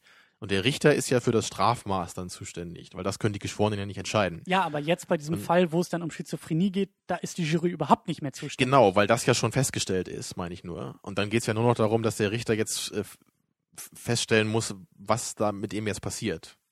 Also so habe ich das verstanden. Deswegen brauchen Ach die jetzt so, nicht weil noch eine klar neue ist, dass er Jury. schuldig ist. Ja, richtig, weil sie das ja jetzt Ach so. rausgefunden haben. Und ich dachte, sie wollen weil- ja jetzt dieses neue Verfahren machen, ne? Ja. Es ist klar, er ist schuldig, aber er ist eben so crazy, ja, wie sie es eben sagen im Film. Und deswegen Okay. muss dann nur noch vom Richter, glaube ich, der Umgang festgestellt werden. Ich, ich habe es nur so verstanden. Ich Okay. weiß nicht, ob es wirklich so ist jetzt. und ich ne? habe es irgendwie so verstanden, dass, dass also wie gesagt, ich habe ja keine Ahnung. Ich dachte, dass einfach so ein geschworenen äh, Gericht einfach nicht über solche Fälle, über solche medizinischen Fälle urteilen darf. Also dass es halt tatsächlich, dass die einen Fall von Mord, darüber dürfen sie urteilen, aber sobald es irgendwie um gespaltene Persönlichkeiten geht und äh, psychiatrische Einrichtungen und so, da haben Geschworenen einfach überhaupt nichts mit zu tun. Kann natürlich auch sein. Ne? Ich, wie gesagt, Ja, ich habe es nur so okay. verstanden im, Ja. im Kontext des, des Films, so wie das mit, so wie das rüberkam da. Also, äh, was wir, glaube ich, sagen wollen oder was ich sagen will, ist, äh, mit so einem Jurastudium im Rücken äh, würde ich den Film vielleicht sogar noch ein bisschen besser verstehen und würde nicht so über das Ende rätseln und äh, Wobei ich mir da auch vorstellen könnte, dass einem dann vielleicht so gewisse Elemente dieser dieser Gerichtsszenen wahrscheinlich dann auch stören würden, weil man Natürlich. merkt, das ist das ist falsch. Ich habe da eben auch noch kurz bei IMDb gelesen, auch ein Punkt, der mir nämlich, der mir selber auch aufgefallen ist. Vielleicht weißt du das noch einmal da also ganz am Ende, als als die ähm, Janet da ja so sehr hart mit dem mit dem Aaron ins Gericht geht ne, und ihn so provozieren will, ja. sagt sie ja einmal so, ja, Ja. also wenn ich sie wäre, dann hätte Ja. ich auch hier irgendwie meine Familie umgebracht oder, oder diesen Pastor da umgebracht, ne? Kann ich absolut verstehen. Und ich denke auch nicht, dass man das so sagen dürfte in einem richtigen Gericht. Also ich kann mir nicht vorstellen, dass man das in der Form, so in dieser Härte so sagen kann. Also da Ja. hätte der Richter bestimmt gesagt, hier, nee, Einspruch, Geschworenen, ignorieren Sie bitte das. Ne? ja, das stimmt schon. Das Und- ist schon sehr in den Mund gelegt, was sie da alles gemacht hat. Genau, also, aber ich meine, das, das Argument dafür ist dann eben auch so, wollen wir wirklich eine realistische Ja. Gerichtsverhandlung haben, die dann ewig lange dauert, wo nur Formalitäten geklärt werden? So, so ein bisschen von dieser filmischen Lockerheit ist man da ja auch, glaube ich, ähm, das stimmt schon. also die, die nimmt man, glaube ich, ganz gerne dann noch hin. Das stimmt schon. Ähm, da sind wir eigentlich auch schon beim, beim abschließenden Thema, würde ich sagen. Das wolltest du ganz gerne mal ansprechen. Ja. Diese- Wollten wir diese nicht kurz über den Titel reden, Äh, ja, genau, stimmt, können wir auch noch bevor wir machen. da Ähm, hinkommen, zum abschließenden Thema? Genau, wir Ja, hatten. nur ganz kurz, weil, weil einfach die Frage bei uns beiden auch so auftauchte, was soll der Titel eigentlich bedeuten? Ne? So dieses Primal 4, diese Urangst, was heißt das in Bezug auf den Film? Ne? Und so, so eine ganz klare Antwort haben wir da irgendwie nicht gefunden. Ne? Äh, genau, also wir haben ein bisschen, wir haben höchst wissenschaftlich in der Wikipedia natürlich recherchiert äh, zum Thema Urangst. Wir sind ja auch keine Psychologen. Ähm, aber da gab es halt irgendwie. Was wir alles nicht sind, Christian. Ja, aber wir sind äh, im Internet und Ja. das ist viel wichtiger als jede Psychologie. Äh, was ich eigentlich sagen wollte.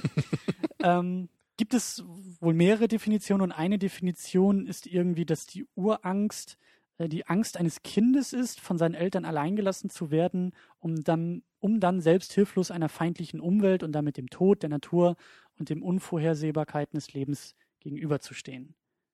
Also Mhm. diese Angst davor, alleine im Leben ohne Eltern als Kind eben ähm, sich bewähren zu müssen Ja. oder diesen Unsicherheiten. Und, und wenn man das- das jetzt ein bisschen freier interpretiert, könnte man das eben sowohl auf Aaron als auch auf Marty anwenden. Und da Also- beginnt dann eben auch so die Frage. Ne? Also ich dachte, dass ähm, aufgrund der Tatsache, dass die Urangst Primal 4 ein psychologischer Begriff ist, im Endeffekt, dass das die Taktik ist oder die Absicht von, von Aaron, Schrägstrich Roy, ähm, auf dieses medizinische Urteil hin sein Schauspiel zu inszenieren, dass die Psychologin sozusagen oder der Psychologe, der das Gutachten über ihn erstellen soll, zu diesem Schluss kommt, dass Primal 4 Ursache, äh, Ursache, Auslöser für Mhm. seine Schizophrenie ist. Ja, Weil so er erzählt ja von sehen. seinen Eltern, die irgendwie tot sind und dann eben diese Vaterfigur, die ihn zu diesen Sextapes zwingt. Richtig, also dass ja. da irgendwie diese, diese, diese, ja, diese, diese Urangst. Genau, also gerade in der. Hinsicht würde es eben Sinn machen, da er eben so oft ja sagt, dieser Erzbischof war wie ein Vater für mich, hat mich von der Straße aufgenommen, ne? Und, Ja. und dass eben, dass seine Persönlichkeit damit irgendwie nicht fertig wurde, dass dieser neue Vater für ihn ihm dann sowas angetan hat. Und dass, dass sich deswegen seine Persönlichkeit irgendwie gespalten hat. Also so Ja. könnte man es auf jeden Fall sehen. Was eben auch noch vielleicht irgendwie Sinn machen würde, wäre, wenn man es eher auf Marty be ähm, bezieht, dann eben ein bisschen freier und, und diese Urangst vielleicht so auf dieses, also auf, auf das bezieht, was er auch in dieser, dieser Bar zu dem Reporter sagt. So dieses, ich habe ich hab das Gefühl, dass auch ein schlechter Mensch, äh, nee, dass auch ein guter Mensch mal eine böse Tat vollbringen kann. Aber dass, dass eben so ganz tief in ihm diese, diese Angst immer da ist, irgendwie einen, entweder einen Schuldigen freizusprechen oder einen Unschuldigen einzubuchten. Also, also das, Hm. es, es ist schon eine sehr freie Interpretation. Ich hätte ne? noch eine dritte in, in petto, die auch in Richtung Marty geht, nämlich das letzte Bild. Das, wie er da rauskommt aus diesem Gefängnis und halt mit seinem, in seinen Grundsätzen so erschüttert ist, dass Mhm. er sich jetzt auch mit dieser Urangst sozusagen konfrontiert sieht.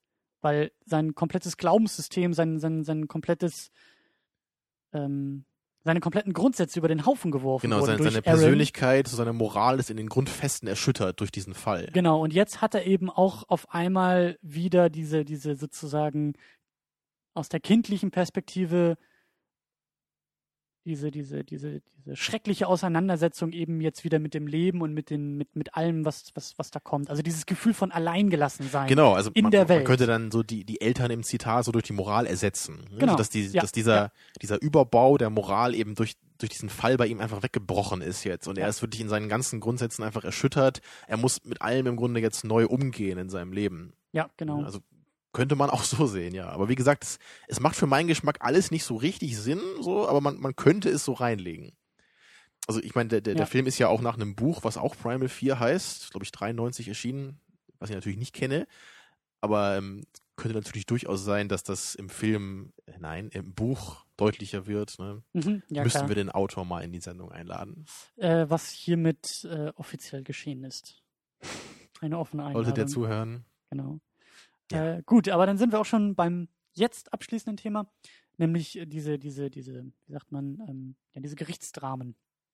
Mhm.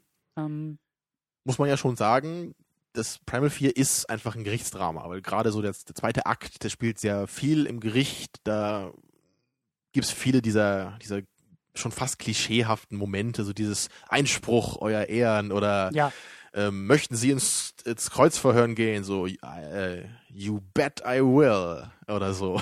also Ja, also- auch, auch ähm, ich meine, der erste Teil oder, oder die ersten 20, 30 Minuten, äh, die gehören halt auch zu dem Genre, nämlich die, die äh, investigative Ermittlung der, vor allen Dingen der, des Verteidigers. Ne? Ich glaube, wir sehen sie gar nicht irgendwie ermitteln, sondern immer nur ihn wie Mhm. er dann irgendwie seinen Assistenten nochmal an den Tatort schickt und den nochmal irgendwie so halb legal durchsuchen lässt und irgendwelche ähm, Verdächtigen noch verfolgt werden und beschattet werden und so ein bisschen diese dreckige Ermittlungsarbeit, die da mit äh, hineinspielt. Und dann eben, wie du sagst, diese, natürlich diese Momente vor Gericht. Wir haben auch noch den JFK hier rumliegen. Den, den, ähm, das ist, der ist doch mit, mit Kevin Costner auch, Mhm. ähm, da geht's doch irgendwie Also du hast den schon mal gesehen, meinst du? Oder? ich glaube ja, aber das Ich hab kenne ihn so definitiv gar nicht mehr noch in nicht. Erinnerung. Und ich glaube, dass da irgendwie auch viel vor Gericht stattfindet. Ich weiß gar nicht, ob es da denn wirklich um den, um den Kennedy-Anschlag geht, wie der vor Gericht ausgehandelt wird oder so. Ich meine mich da ganz dunkel dran zu erinnern. Ja, Aber- ich habe ich hab mich jetzt eben auch noch mal hier in einem stillen Moment überlegt, wel- welche Gerichtsfilme kenne ich. So ein paar sind mir eingefallen. Vielleicht kennst du diesen Philadelphia von. Oh ja. ne? Philadelphia. Der ist doch hier mit Tom mit, Hanks. Äh, Tom Hanks. Ne? Das ist ja auch so ein Gerichtsfilm. Ne? Ist nicht so mein Ding gewesen, weil der, der war natürlich auch sehr stark so auf Emotionalität ausgelegt. Aber da sieht man ja auch immer wieder im Laufe des Films, wie, Ja, wie Tom Hanks dann mit, mit dieser Krankheit ne, immer, immer wieder vor Gericht auftaucht. Und er wird immer, geht immer weiter kaputt so. Er will einfach nur sein Recht bekommen. ja. Den habe ich dann noch im Kopf. Ähm, dann außerdem noch den Devil's Advocate mit Keanu Reeves und Al Pacino, den du, glaube ich, nicht kennst. Nee. Der ist aber durchaus empfehlenswert. Da spielt Keanu Reeves einen Anwalt und ja, Al Pacino ist so sein, sein Protégé, sein, der, sein großes Vorbild. Okay. Ähm, auch ein ganz cooles Ding. Mit einem ziemlich abgefahrenen Ende auf jeden Fall. Dann gibt's noch diesen Few Good Men, den ich mal gesehen habe. Ich glaube, eine Frage der Ehre auf Deutsch mit ist der mit Tom Cruise? Ich glaube, der ist mit Tom Cruise und Jack Nicholson. Das ist so ein, so, so ein Militärgericht, wo so ein paar Soldaten irgendwie so einen Mitgefangenen irgendwie misshandelt haben und dann geht's da auch um die Gerechtigkeit und solche Dinge. Auch so ein sehr klassisches Gerichtsdrama. Und dann sind mir noch zwei, zwei alte Klassiker eingefallen. Natürlich der 12 Angry Men, den du sicherlich auch mal irgendwann gucken wirst. Hoffe ich doch mal. Ja. Der vermutlich der beste Gerichtsfilm ist, den ich kenne. Oder vielleicht auch der einzige, der mich so, so richtig umgehauen hat eigentlich. Der auch wirklich nur in einem einzigen Raum spielt. Also Das ist sozusagen ja ist, es dann fast deins. gar kein richtiger Gerichtsfilm, weil der wirklich nur im, im, im Beratungszimmer der Geschworenen stattfindet. So zu Mhm. 98 Prozent, glaube ich. Mhm. Aber das ist einfach cool, einfach nur was da passiert, so zwischen diesen einzelnen Charakteren, ne, die alle so ihre ihre Meinung haben, so ne, und, und wie dann eben der eine, ja, der eine Mann versuchen muss, so für die Gerechtigkeit einzustehen und irgendwie alle überzeugen muss, ne, dass es da einfach doch Zweifel gibt in diesem Fall. Also einfach cool. Den habe ich auch gleich, glaube ich, zweimal nacheinander angeguckt, als ich den äh, kennengelernt hatte. Mhm. Cooles Ding. Und dann gibt's noch Witness for the Prosecution, auch so ein alter Klassiker mit Charles Lofton. Hast du noch nie von gehört, nehme ich an, richtig? Richtig. Der ist, der ist teilweise eher so ein bisschen lustiger, auch ein paar ziemlich lustige Charaktere, aber auch ein ziemlich cooler Fall einfach, auch mit so einem extrem geilen Twist, würde ich schon sagen. Also da hätte ich, wäre ich nie im Leben drauf gekommen, was da am Ende rauskommt. Okay. Auch eine definitive Empfehlung von mir. Ist auch aus den 50ern, glaube ich, ne, in schwarz-weiß natürlich. Also auch eher bisschen trockener so, aber einfach cool gespielt mit, ja, mit, wie gesagt, einer coolen Auflösung. Das waren jetzt so die Filme, so die, an die ich noch so aus dem Stegreif denken kann. Aber generell ist das eigentlich nicht so mein Genre. Also ich würde nicht aktiv nach solchen Filmen gucken. Es Und- ist ja eigentlich auch, ja, als Genre, es ist vielleicht eine Kategorie oder so von, von Film. Also klar, du kannst halt irgendwie als Untergenre des Dramas oder so. ja, das festlegen. Gerichtsdrama würde ich schon Aber- so als, zumindest als so ein Subgenre ansehen. Ja, aber, aber es ist schon, es ist schon ähm, ein Subgenre, was vielleicht eben nicht unbedingt durch Varianz bestechen kann. Durch die Klar. Definition. es ist ja wirklich sehr stark schon verortet, einfach. Ne? Eben, Ja. Da ist Gericht im Titel mit drin in diesem Genre dann. Es muss eben irgendwie vor Gericht spielen. Ja. Man kann dann immer gucken, wie viele Szenen man noch außerhalb stattfinden lässt oder ob es eben nur innerhalb von Gebäuden spielt. Ja, aber ich meine, bei Primal 4 hat man ja schon noch versucht, mal so ein bisschen rauszukommen zwischendurch, möchte ich mal sagen. Ja. Da gab es ja auch noch diesen kleinen Plot mit, mit dieser Baugeschichte da, ne, was ja auch so ein Motiv hätte sein können, diesen Erzbischof umzubringen. Ja. Also da, da gab es immer noch mal so ein paar Szenen, wo dann Richard Gere mal rausgefahren ist, irgendwie da ne, in diese bisschen runtergekommenen Gebiete und dann nochmal Leute getroffen hat. Oder die große Action-Szene, als äh, Richard Gere und sein Partner diesen Typen verfolgt haben zu Fuß. Ne, der Höhepunkt des ganzen Films im Grunde in Sachen Action. Ne? Nichts explodierte. Ja. Ja, da meinst du ja auch schon, im Grunde heutzutage würde so ein Film nur noch im TV laufen, ne, weil das viel zu langweilig wäre fürs Kino. Also Ja, aber ich meine, überspitzt gesagt, ne? ja, aber, aber nicht das, für uns das langweilig, ist ja eben, aber es ist halt, also sowas siehst du nicht mehr im Kino. Ja, oder Wenn- zumindest eher selten. Ne? Ja. Das ist ja eben auch das Problem, was ja einfach auch berechtigterweise bei diesem Genre besteht. Es, es muss eben alles so oder fast alles durch Dialoge getragen werden. Und dazu braucht man eben gute Dialoge.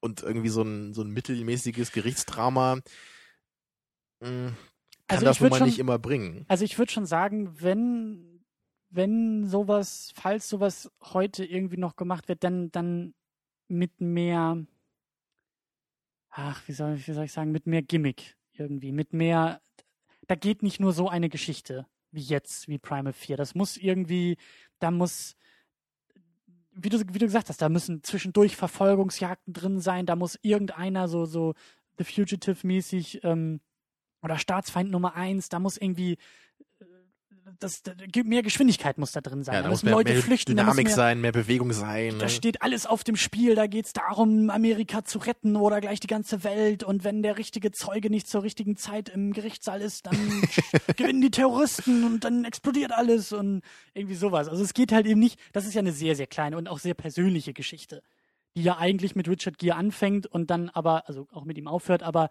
dann ja eigentlich mehr auch in Richtung ähm, ähm, Edward Norton so umschwingt. Und, und diese beiden, also wie schon erwähnt, die großen Highlights, die großen Momente sind ja eben diese kleinen Geschichten, wenn die beiden da irgendwie im Raum gegenüber sitzen.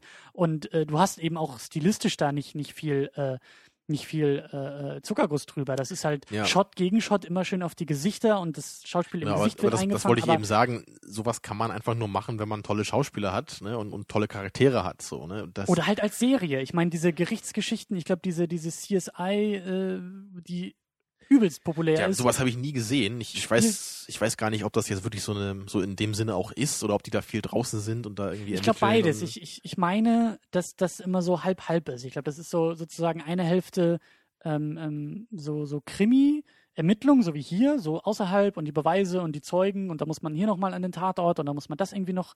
Und dann ist aber, glaube ich, die zweite Hälfte im, im äh, oder Law and Order oder irgend so ein Quatschkram war das. Ähm, Da gibt es mal 20 Serien von, die alle das gleiche machen. aber es oder? gibt halt eben auch so wirklich so eine Krimi-Gerichtsserie, die das halt kombiniert. Wo dann am Ende alles Also ich, im Gerichtssaal mir gerade noch ein, es gab doch auch früher mal diese deutsche Serie Im Namen des Gesetzes. Kennst du das?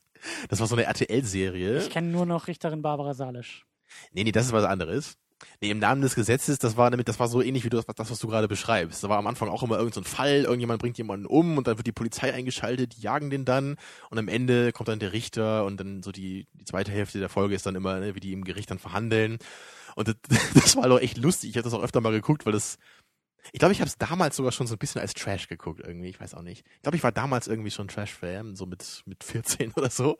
Das, das war immer so lustig, weil du wusstest, es kommt immer ein Twist in jeder Serie, ja, in jeder Folge. Aber das Witzige war, es gab manchmal eben auch zwei oder drei Twists. Und, und das, das Lustige war eben, ne, du, du wusstest dann nie, okay, die, die klagen diesen Typen jetzt an. Und es wird immer irgendwann passieren, dass er unschuldig wirkt. Ne, und dann ist eben die Frage, bleibt es dann dabei oder wird er dann doch wieder schuldig durch den zweiten Twist? und das war dann eben schon ganz witzig irgendwie. Ähm, ich nur als Ergänzung, ich bin echt ziemlich sicher, dass es Law and Order war, weil das wird auch Sinn machen, wenn die Serie so heißt und so weiter. Ähm, Law and Dr. Action. House. Wie, wie bei wie bei Dr. House. Dr. House hatte auch immer so ein schönes, äh, das ist ja sozusagen Krimi-Geschichte im Sinne von äh, Medizin. Also da geht es ja nicht darum, wer hat wen umgebracht, sondern welche Krankheit ist jetzt irgendwie in diesem armen Patienten drin. Und dann war es irgendwie auch immer so, ich glaube, so in den ersten 20 Minuten kam die erste Diagnose und du guckst auf die Uhr und sagst, nee, das kann es noch gar nicht sein. Wir haben ja irgendwie noch 30 Minuten Serie über. Äh, und so war es halt auch immer. Das war immer so, die erste Diagnose war immer falsch. Genau, das. Schön. Aber eben, wo du noch Barbara Salisch sagst, das ist ja auch für mich immer so ein Phänomen, dass das echt irgendwie groß geworden ist. Weil ich, ich kann mich da nämlich auch noch dran erinnern, dass ich das ganz, ganz früher es ein war, paar der, Mal es gesehen war hatte. der Maschendrahtzaun. Ja, also als Definitiv. es noch echt war, genau, da, da gab es echt so dieses Schiedsgericht, diese, diese Fälle, wo irgendeiner dann seinen Nachbarn auf 100 Mark verklagt hat, weil er ihm irgendwie sein Essen nicht bezahlt hat, was er ihm versprochen hatte, oder irgendwie solche Fälle waren das. Und das wurde dann im, im Fernsehen immer übertragen, da gab es da so eine halbstündigen Fälle und das haben die dann gemacht. Und ich dachte so, was soll das, ne? Und danach haben sie das dann echt aufgezogen und dann, dann gab es ja noch zwei, drei andere Sachen, die da einfach nur kopiert wurden. Richter Alexander Holt. Genau, und die liefen dann teilweise nacheinander. Warum? Also, wer guckt denn das? Also, ich, mein, ich, ich habe es dann auch ein paar Mal geguckt, weil es einfach so scheiße war und so langweilig war. Und ich, ich fand es auch jedes Mal geil, wie, wie die auch immer die gleichen Sachen gesagt haben am Anfang. So, sie haben das Recht zu schweigen, bla bla bla. Ne? Das, und Wir das- müssen die Sendezeit ja, ja, aber das hat die, die Salisch auch immer so runtergeleiert dann irgendwann. Ne? Also es wirkte total so, als hätte sie überhaupt keinen Bock, das zu sagen. Und immer so mit diesem Motto, ja, wir sind ja eine echte äh, Gerichtsverhandlung, hier, da muss man sowas ja immer sagen. Ne? Und, und wenn die Fälle noch so absurd und unglaubwürdig waren, aber diese Formalitäten mussten immer eingehalten werden. Also ich äh, fasse zusammen fürs Protokoll. Äh, wir wünschen uns als äh, Vorschlag oder als ähm, Idee einen Trash-Film im Gerichtssaal. Wir wollen ein Trash-Gerichtsdrama. Ja, das wär's doch, ja. Naja. Richterin Barbara Salisch, der Film. Auf zwei Stunden, wie sie dann erst ermittelt. Ei, ei, ei, ei, ei. Ja. Wie wollen wir davon jetzt den Burg wieder zurückkriegen? Zurück Ja, zur vielleicht, Ernsthaftigkeit. Ja. vielleicht können wir das ja das Thema noch ein bisschen ernsthafter abrunden. Müssen wir das ist- eigentlich bei dem Film, der nächste Woche ansteht? Ja, Ah, du weißt mehr als Ja, ich. nur, nur noch so ein paar Sätze zu dem Gerichtsding. Ich, ich bin da irgendwie nie so großer Fan von geworden. Ne? Wie gesagt, ich habe da so ein paar Filme mal von gesehen, Mhm. immer mal wieder. Das kann manchmal Sinn machen, würde ich sagen, so ein Setting zu nehmen. Wenn man einen coolen Fall zu präsentieren hat, der wirklich ein paar sinnvolle Twists dann hat, dann kann das auch mal spannend sein, da mal zuzuhören. Ne? Oder wenn man das Ganze eben wie heute noch schön mit, mit Dialogen und echt coolen Charakteren garnieren kann, kann da was Gutes bei rauskommen, glaube ich. Aber selbst wirklich bei diesem Primal 4, den ich eigentlich kaum kritisieren kann, jetzt so in konkreten Entscheidungen, es, es bleibt immer noch so dieses große Ding bei mir, so es ist irgendwie doch ein Gerichtsfilm. Und, und, Mhm. und so gut er auch gemacht ist, so für das, was er ist. Katsching! ja, ja, Katsching. Prost, wie du immer sagst. Ja. ja, so gut er auch ist für das, was er ist, kann er nie so richtig ein Favorit werden bei mir, ja. Obwohl ich Edward Norton großartig finde, ja, und in dem Film erst recht, es, es bleibt irgendwie doch so in diesem, ja, Subgenre meinetwegen verhaftet. Und es kann eben ja. nicht, es kann eben nicht so darüber hinauskommen, glaube ich. Ja. Das ähm, bei aller Euphorie und auch bei allen äh, wunderbaren Details, die wir rausgearbeitet haben, ist das auch so ein bisschen mein Fazit. Wobei ich aber noch sagen will, äh, dass, glaube ich, diese, diese Gerichtsdramen und Geschichten ihren Reiz einfach daher auch ziehen, zumindest jetzt für mich in diesem Fall, durch dieses schöne Puzzlespiel, durch dieses, also auf, also für, für, für Dialoge und, und ähm, gutes Schauspiel funktioniert das eben ganz gut, weil das ja die Begrenzung sozusagen, wie du auch gesagt hast, des Genres ist. Wir haben eben nicht, wir haben viel im Gerichtssaal, wir haben Persönlichkeiten, ähm, Menschen, die da aufeinander prallen und dann eben auch sich gegenseitig ausstechen wollen. Und, und das ist natürlich irgendwie eine gute Grundlage für, für gutes Drama eigentlich. Dass du schon durch die Rahmenbedingungen irgendwie wie du auch so schön gesagt hast, früher waren es die Gladiatoren, die da irgendwie äh, in den Ring geworfen werden. Und hier sind es jetzt sozusagen die Anwälte, die, die uns als Publikum ja auch mit überzeugen müssen, wer hat jetzt die besseren Argumente, wer hat die besseren Beweise, wer kann sich besser präsentieren? Und wir sind ja als Zuschauer auch so ein bisschen die Jury in diesem Moment über, über, über das Geschehen im Gerichtssaal. Und so als, als Grundlage, als Prämisse für, für gutes Drama ist das, glaube ich, relativ dankbar auch. Deswegen ist es ja. vielleicht da auch ein bisschen einfacher, was Gutes irgendwie oder, oder was Brauchbares zumindest hinzukriegen. Ja. Genau. Die Frage ist ja natürlich, wie man aus dieser, aus dieser Mittelmäßigkeit, die vielleicht schon so ein bisschen äh, ja, um, grundlegender ist. hart zu sagen vielleicht. Ja, ja, wie man, wie man da rauscht, also wie man da originell eben ist. Genau. Deswegen, ja. also, alle, die diesen Twist in diesem Film irgendwie schon, schon nach zehn Minuten gesehen haben, für die ist der Film super langweilig. Oder nicht ganz so spannend wie vielleicht Hoffentlich nicht, aber aber, aber du weißt, was ich meine. Also es, ne? ist, es ist eben klar, Oder wenn man, wenn man den Film jetzt nur aus dem Anspruch guckt, ne, wie man jetzt vielleicht einen Krimi guckt, wenn man im Krimi sofort weiß, wer der Täter war, geht zumindest eine Menge verloren, würde ich mal behaupten. Aber ähm, es ist halt relativ Außer bei einfach. Columbo. Es ist halt relativ einfach mit einem Twist originell zu sein. Nur ist ja eben das Problem, wenn alle Twists benutzen, dann ist niemand mehr originell. Deswegen ja, das meinte halt ich ja bei der coolen Serie da, ne, im Namen des Gesetzes. Da, da, musste der Twist kommen. Genau. Es ging nicht ohne Twist, weil sonst wäre es einfach nur uh, gewesen. Aber es ist, es ist, glaube ich, schon schwierig, ähm, da herauszustechen und, und, ja, und es ist schwierig, also, die, die Grenzen des Genres so, so hinter sich zu lassen und dann, also ich, ich glaube, mir fällt es einfach auch schwer zu sagen, hey, dieser Film ist zwar ein Gerichtsfilm, aber der ist so perfekt in diesem Genre, dass ich ihm jeden, jedem empfehlen würde. Und vielleicht ist es sogar dann noch ein Tick einfacher oder, oder äh, anstatt irgendwie die Grenzen größer zu ziehen und irgendwie aus diesen Grenzen heraus was Originelles zu machen, die Grenzen noch eher kleiner zu setzen, so wie dieser 12 Angry Men, wo du sagst, der spielt halt nur in einem Raum und da geht's halt wirklich nur noch um diesen einen Aspekt, der eigentlich normalerweise äh, Teilaspekt eines mhm. Gerichtsdramas ist. Ja, und da hast du zumindest dann auch diese ganzen Klischees eben nicht, ne? wie dann die Beweisführung gemacht wird und etc. etc. Genau sondern da ist es dann fast wieder so, als wäre es gar kein Gerichtsfilm mehr, ne? weil du einfach, du hast zwölf normale Menschen im Grunde in diesem Raum, die sich eben über diesen Fall unterhalten müssen ne? und da zu einem Ergebnis kommen müssen. Aber das, das macht es dann natürlich auch wieder, wieder schwierig, äh, ähm, so Viewing Pleasure mäßig. Also kann ja, auch sehr also ermüdend sein. Klar, aber bei mir Raum. war das absolute Spannung bei dem Film. Ja, ich fand mhm. super interessant, ne? obwohl da wirklich visuell kaum was gemacht wird. Ne? Das ist ja echt beeindruckend. Ja. Aber ich, ich habe den, glaube ich, echt zwei Tage später nochmal geguckt, weil ich ihn so cool fand und das einfach alles nochmal sehen wollte, so in Bezug auf das Ende. Ja. Hat man selten. Aber gut, ähm, das erstmal zum Gerichtsdrama und äh, als erster Anlauf zu Edward Norton. Ja. Ja, ich denke mal, heute war das auch die offensichtliche Wahl wahrscheinlich, ne? mit Edward Nortons Debüt anzufangen, was ja, ja auch schon noch einer seiner besten Filme ist. Ich denke, das kann man schon noch sagen. Ja. Klar kommt er nicht an American History X oder Fight Club ran. Also da sind wir uns wohl alle einig. Ja. Ausnahmslos. Aber Internet. das ist äh, eine Kampfansage gewesen, ähm, was er da, was er da gemacht hat. So als als äh, mhm. als Visitenkarte mit diesem Film anzufangen, ist schon ist schon gut. Damit genau. öffnet man sich schon Türen in Hollywood. Ja. Ich habe mir nämlich jetzt überlegt für nächste Woche, dass wir da nämlich. Wie machen wir die Tür wieder zu? Ja, nee, dass wir nämlich was, dass wir da was ein bisschen anderes machen und dass wir nicht irgendeine so völlig offensichtliche Wahl nehmen von Edward Norton ja. und viele der ganz guten Filme von ihm rauspicken, von der er auch eine Menge gemacht hat, sondern dass wir einen nehmen, der sehr kontrovers ist und sehr abgefahren ist, vermutlich sein abgefahrenster Film auch ist. Und zwar Death to Smoochie, der, glaube ich, auch die Goldene Himbeere gewonnen hat als schlechtester Film. Oh, das hast du mir, glaube ich, nicht erzählt, als wir. Habe ich das nicht irgendwann mal erwähnt? Als wir den auf die Ich, Liste ich weiß genommen nicht, ob der Film jetzt diese Goldene Himbeere gewonnen hat, aber irgendjemand oder irgendwas an dem Film hat es auf jeden Fall gewonnen. haben. Okay. Das können Mhm. wir bis nächste Woche ja nochmal Ja, recherchieren. und vielleicht auch der ganze Film, ich weiß es nicht. Und ich muss nämlich sagen, ich, ich finde den Film bei weitem nicht schlecht. Ich habe den auch auf DVD. Ich habe den irgendwann mal mit einer Freundin auf gut Glück ausgeliehen und wir fanden den beide einfach ziemlich lustig. Das ist eine schwarze Komödie. Mhm. Ähm, ja, und Edward Norton und Robin Williams spielen da so die Hauptrollen. Der Film ist von Danny DeVito. Und es geht, Okay. es geht darum eben um so, so Kindershows. Ja. Vielleicht kennst du Barney, diesen Dinosaurier ne, in, in Amerika. Ich glaube, daran, daran ist das auch so ein bisschen angelehnt, weil Edward Norton da auch so ein lila Dinosaurier-Kostüm hat.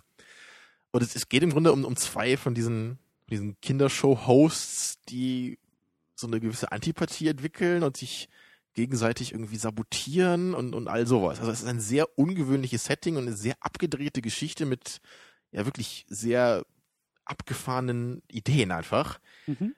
Ich meine, klar, bei sowas ist immer eine Fallhöhe da und ich kann mir schon vorstellen, dass Leute das gucken und sagen, was ist das denn für eine bescheuerte Scheiße? Aber ich möchte jeden ermutigen, den sich mal irgendwie, wenn er die Möglichkeit hat, anzuschauen, bis nächste Woche. Ja. Weil es ist einfach, es ist einfach eine, eine coole Erfahrung, einfach diesen Film zu kennen und gerade eben im Kontext so, zu Edward Nortons Filmografie, ihn dann eben in diesem Film zu sehen und in dieser völlig abgefahrenen Rolle und dann oft in diesem Dinosaurierkostüm. Also es ist, es Also- hat irgendwie was. Also so. es, genau, es wäre jetzt ein bisschen einfallslos, wenn wir irgendwie seine, seine Meisterwerke hier abfeiern würden, einen Monat lang und uns äh, äh, immer weiter steigern im Lob und immer nur sagen, oh mein Gott, was für ein großartiger Mensch, äh, wie, wie, wie äh, göttlich, äh, was war das? Göttlich, göttlich süß? Ich Verwöhnt göttlich, das kriegst du nicht mehr göttlich. drauf Nee. Ja. Ähm, aber du weißt, was ich meine. Also das, das wäre jetzt ein bisschen blöd, Genau. wenn wir nur so arbeiten würden, sondern wir Ja, wollen Fight Club haben wir ja, wie gesagt, auch schon ne, hier im Kasten. Genau. Also müssen wir da auch mal ein bisschen ausbrechen und mal so einen unbekannteren Film Der dazu ist packen. jetzt, glaube ich, von 2002 oder 2003 oder sowas. Genau, ne? 2002 ist der, also passt der auch zeitlich so ganz gut so in sein Mittelwerk. Ja. Also ich, ich bin gespannt drauf. Ich, ich bin vor allem auch super gespannt, was du von dem Film hältst, weil das ist auch wirklich so ein. Film, den, da kann man, glaube ich, vorher nicht so richtig sagen, ob das was für jemanden ist oder nicht. Also ich, ich hätte mir auch selber total vorstellen können, wenn ich das, wenn ich das höre, was ich gerade gesagt habe, dass ich das überhaupt nicht äh, mir angucken würde, weil das so dämlich klingt. Aber naja, Ja. ich, ich kann nur jeden ermutigen, dem Film mal eine Chance zu geben. Ist was Besonderes auf jeden Fall, wie auch immer man das äh, sehen möchte. Ganz genau. Ähm, ja, ich glaube, wir haben es erstmal für den ersten Anlauf. Ähm, wenn ihr Lust habt, uns was Gutes zu tun, habe ich lange nicht erwähnt, könnt ihr natürlich bei äh, iTunes uns äh, eine Bewertung geben. Wenn ihr auch findet, dass wir verwöhnt göttlich äh, So. podcasten und das schon seit fast 100 Ausgaben, dann guckt doch mal bei iTunes vorbei. Da kann man dann halt irgendwie einen Text schreiben, aber das müsst ihr gar nicht. Ihr könnt auch Sterne vergeben. Und ähm, Hauptsache seid ehrlich dabei.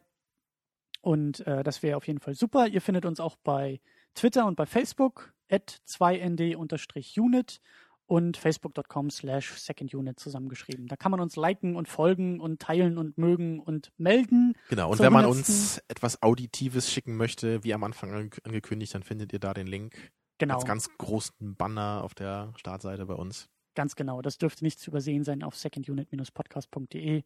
Äh, schaut vorbei, da könnt ihr eben auch in diesem Beitrag, hinter dem Banner ist eben ein Beitrag, da könnt ihr auch in den Kommentaren euch auslassen zur hundertsten Ausgabe und da werden wir dann auch, wenn ihr nicht wollt, also wenn ihr nicht etwas aufnehmen wollt, dann könnt ihr auch Text hinterlassen. Genau, und Fanpartys organisieren oder was auch immer. Genau, wir lesen alles dann vor, was an uns herangetragen wird. Oder nicht vielleicht alles, aber das meiste. äh, mal gucken, was da kommt. Ähm, aber gut. In diesem Sinne, äh, bis zur nächsten Woche. Tschüss. Genau, und ich würde ich würd nochmal dafür Plädoyer, äh, ein Plädoyer halten. Plädieren heißt Plädieren, ja. Äh, lasst eure Urangst äh, euch nicht die Lust auf Death to Smoochie kaputt machen. Ciao. das. Sehr schön. Tschüss. Second Unit. Second unit.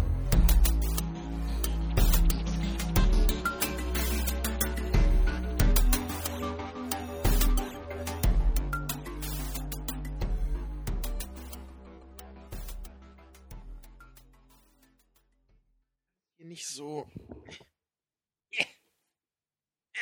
So, du machst die Begrüßung. Es ist 19.09 Uhr, dass du das auch weißt. Mhm. Hallo. So.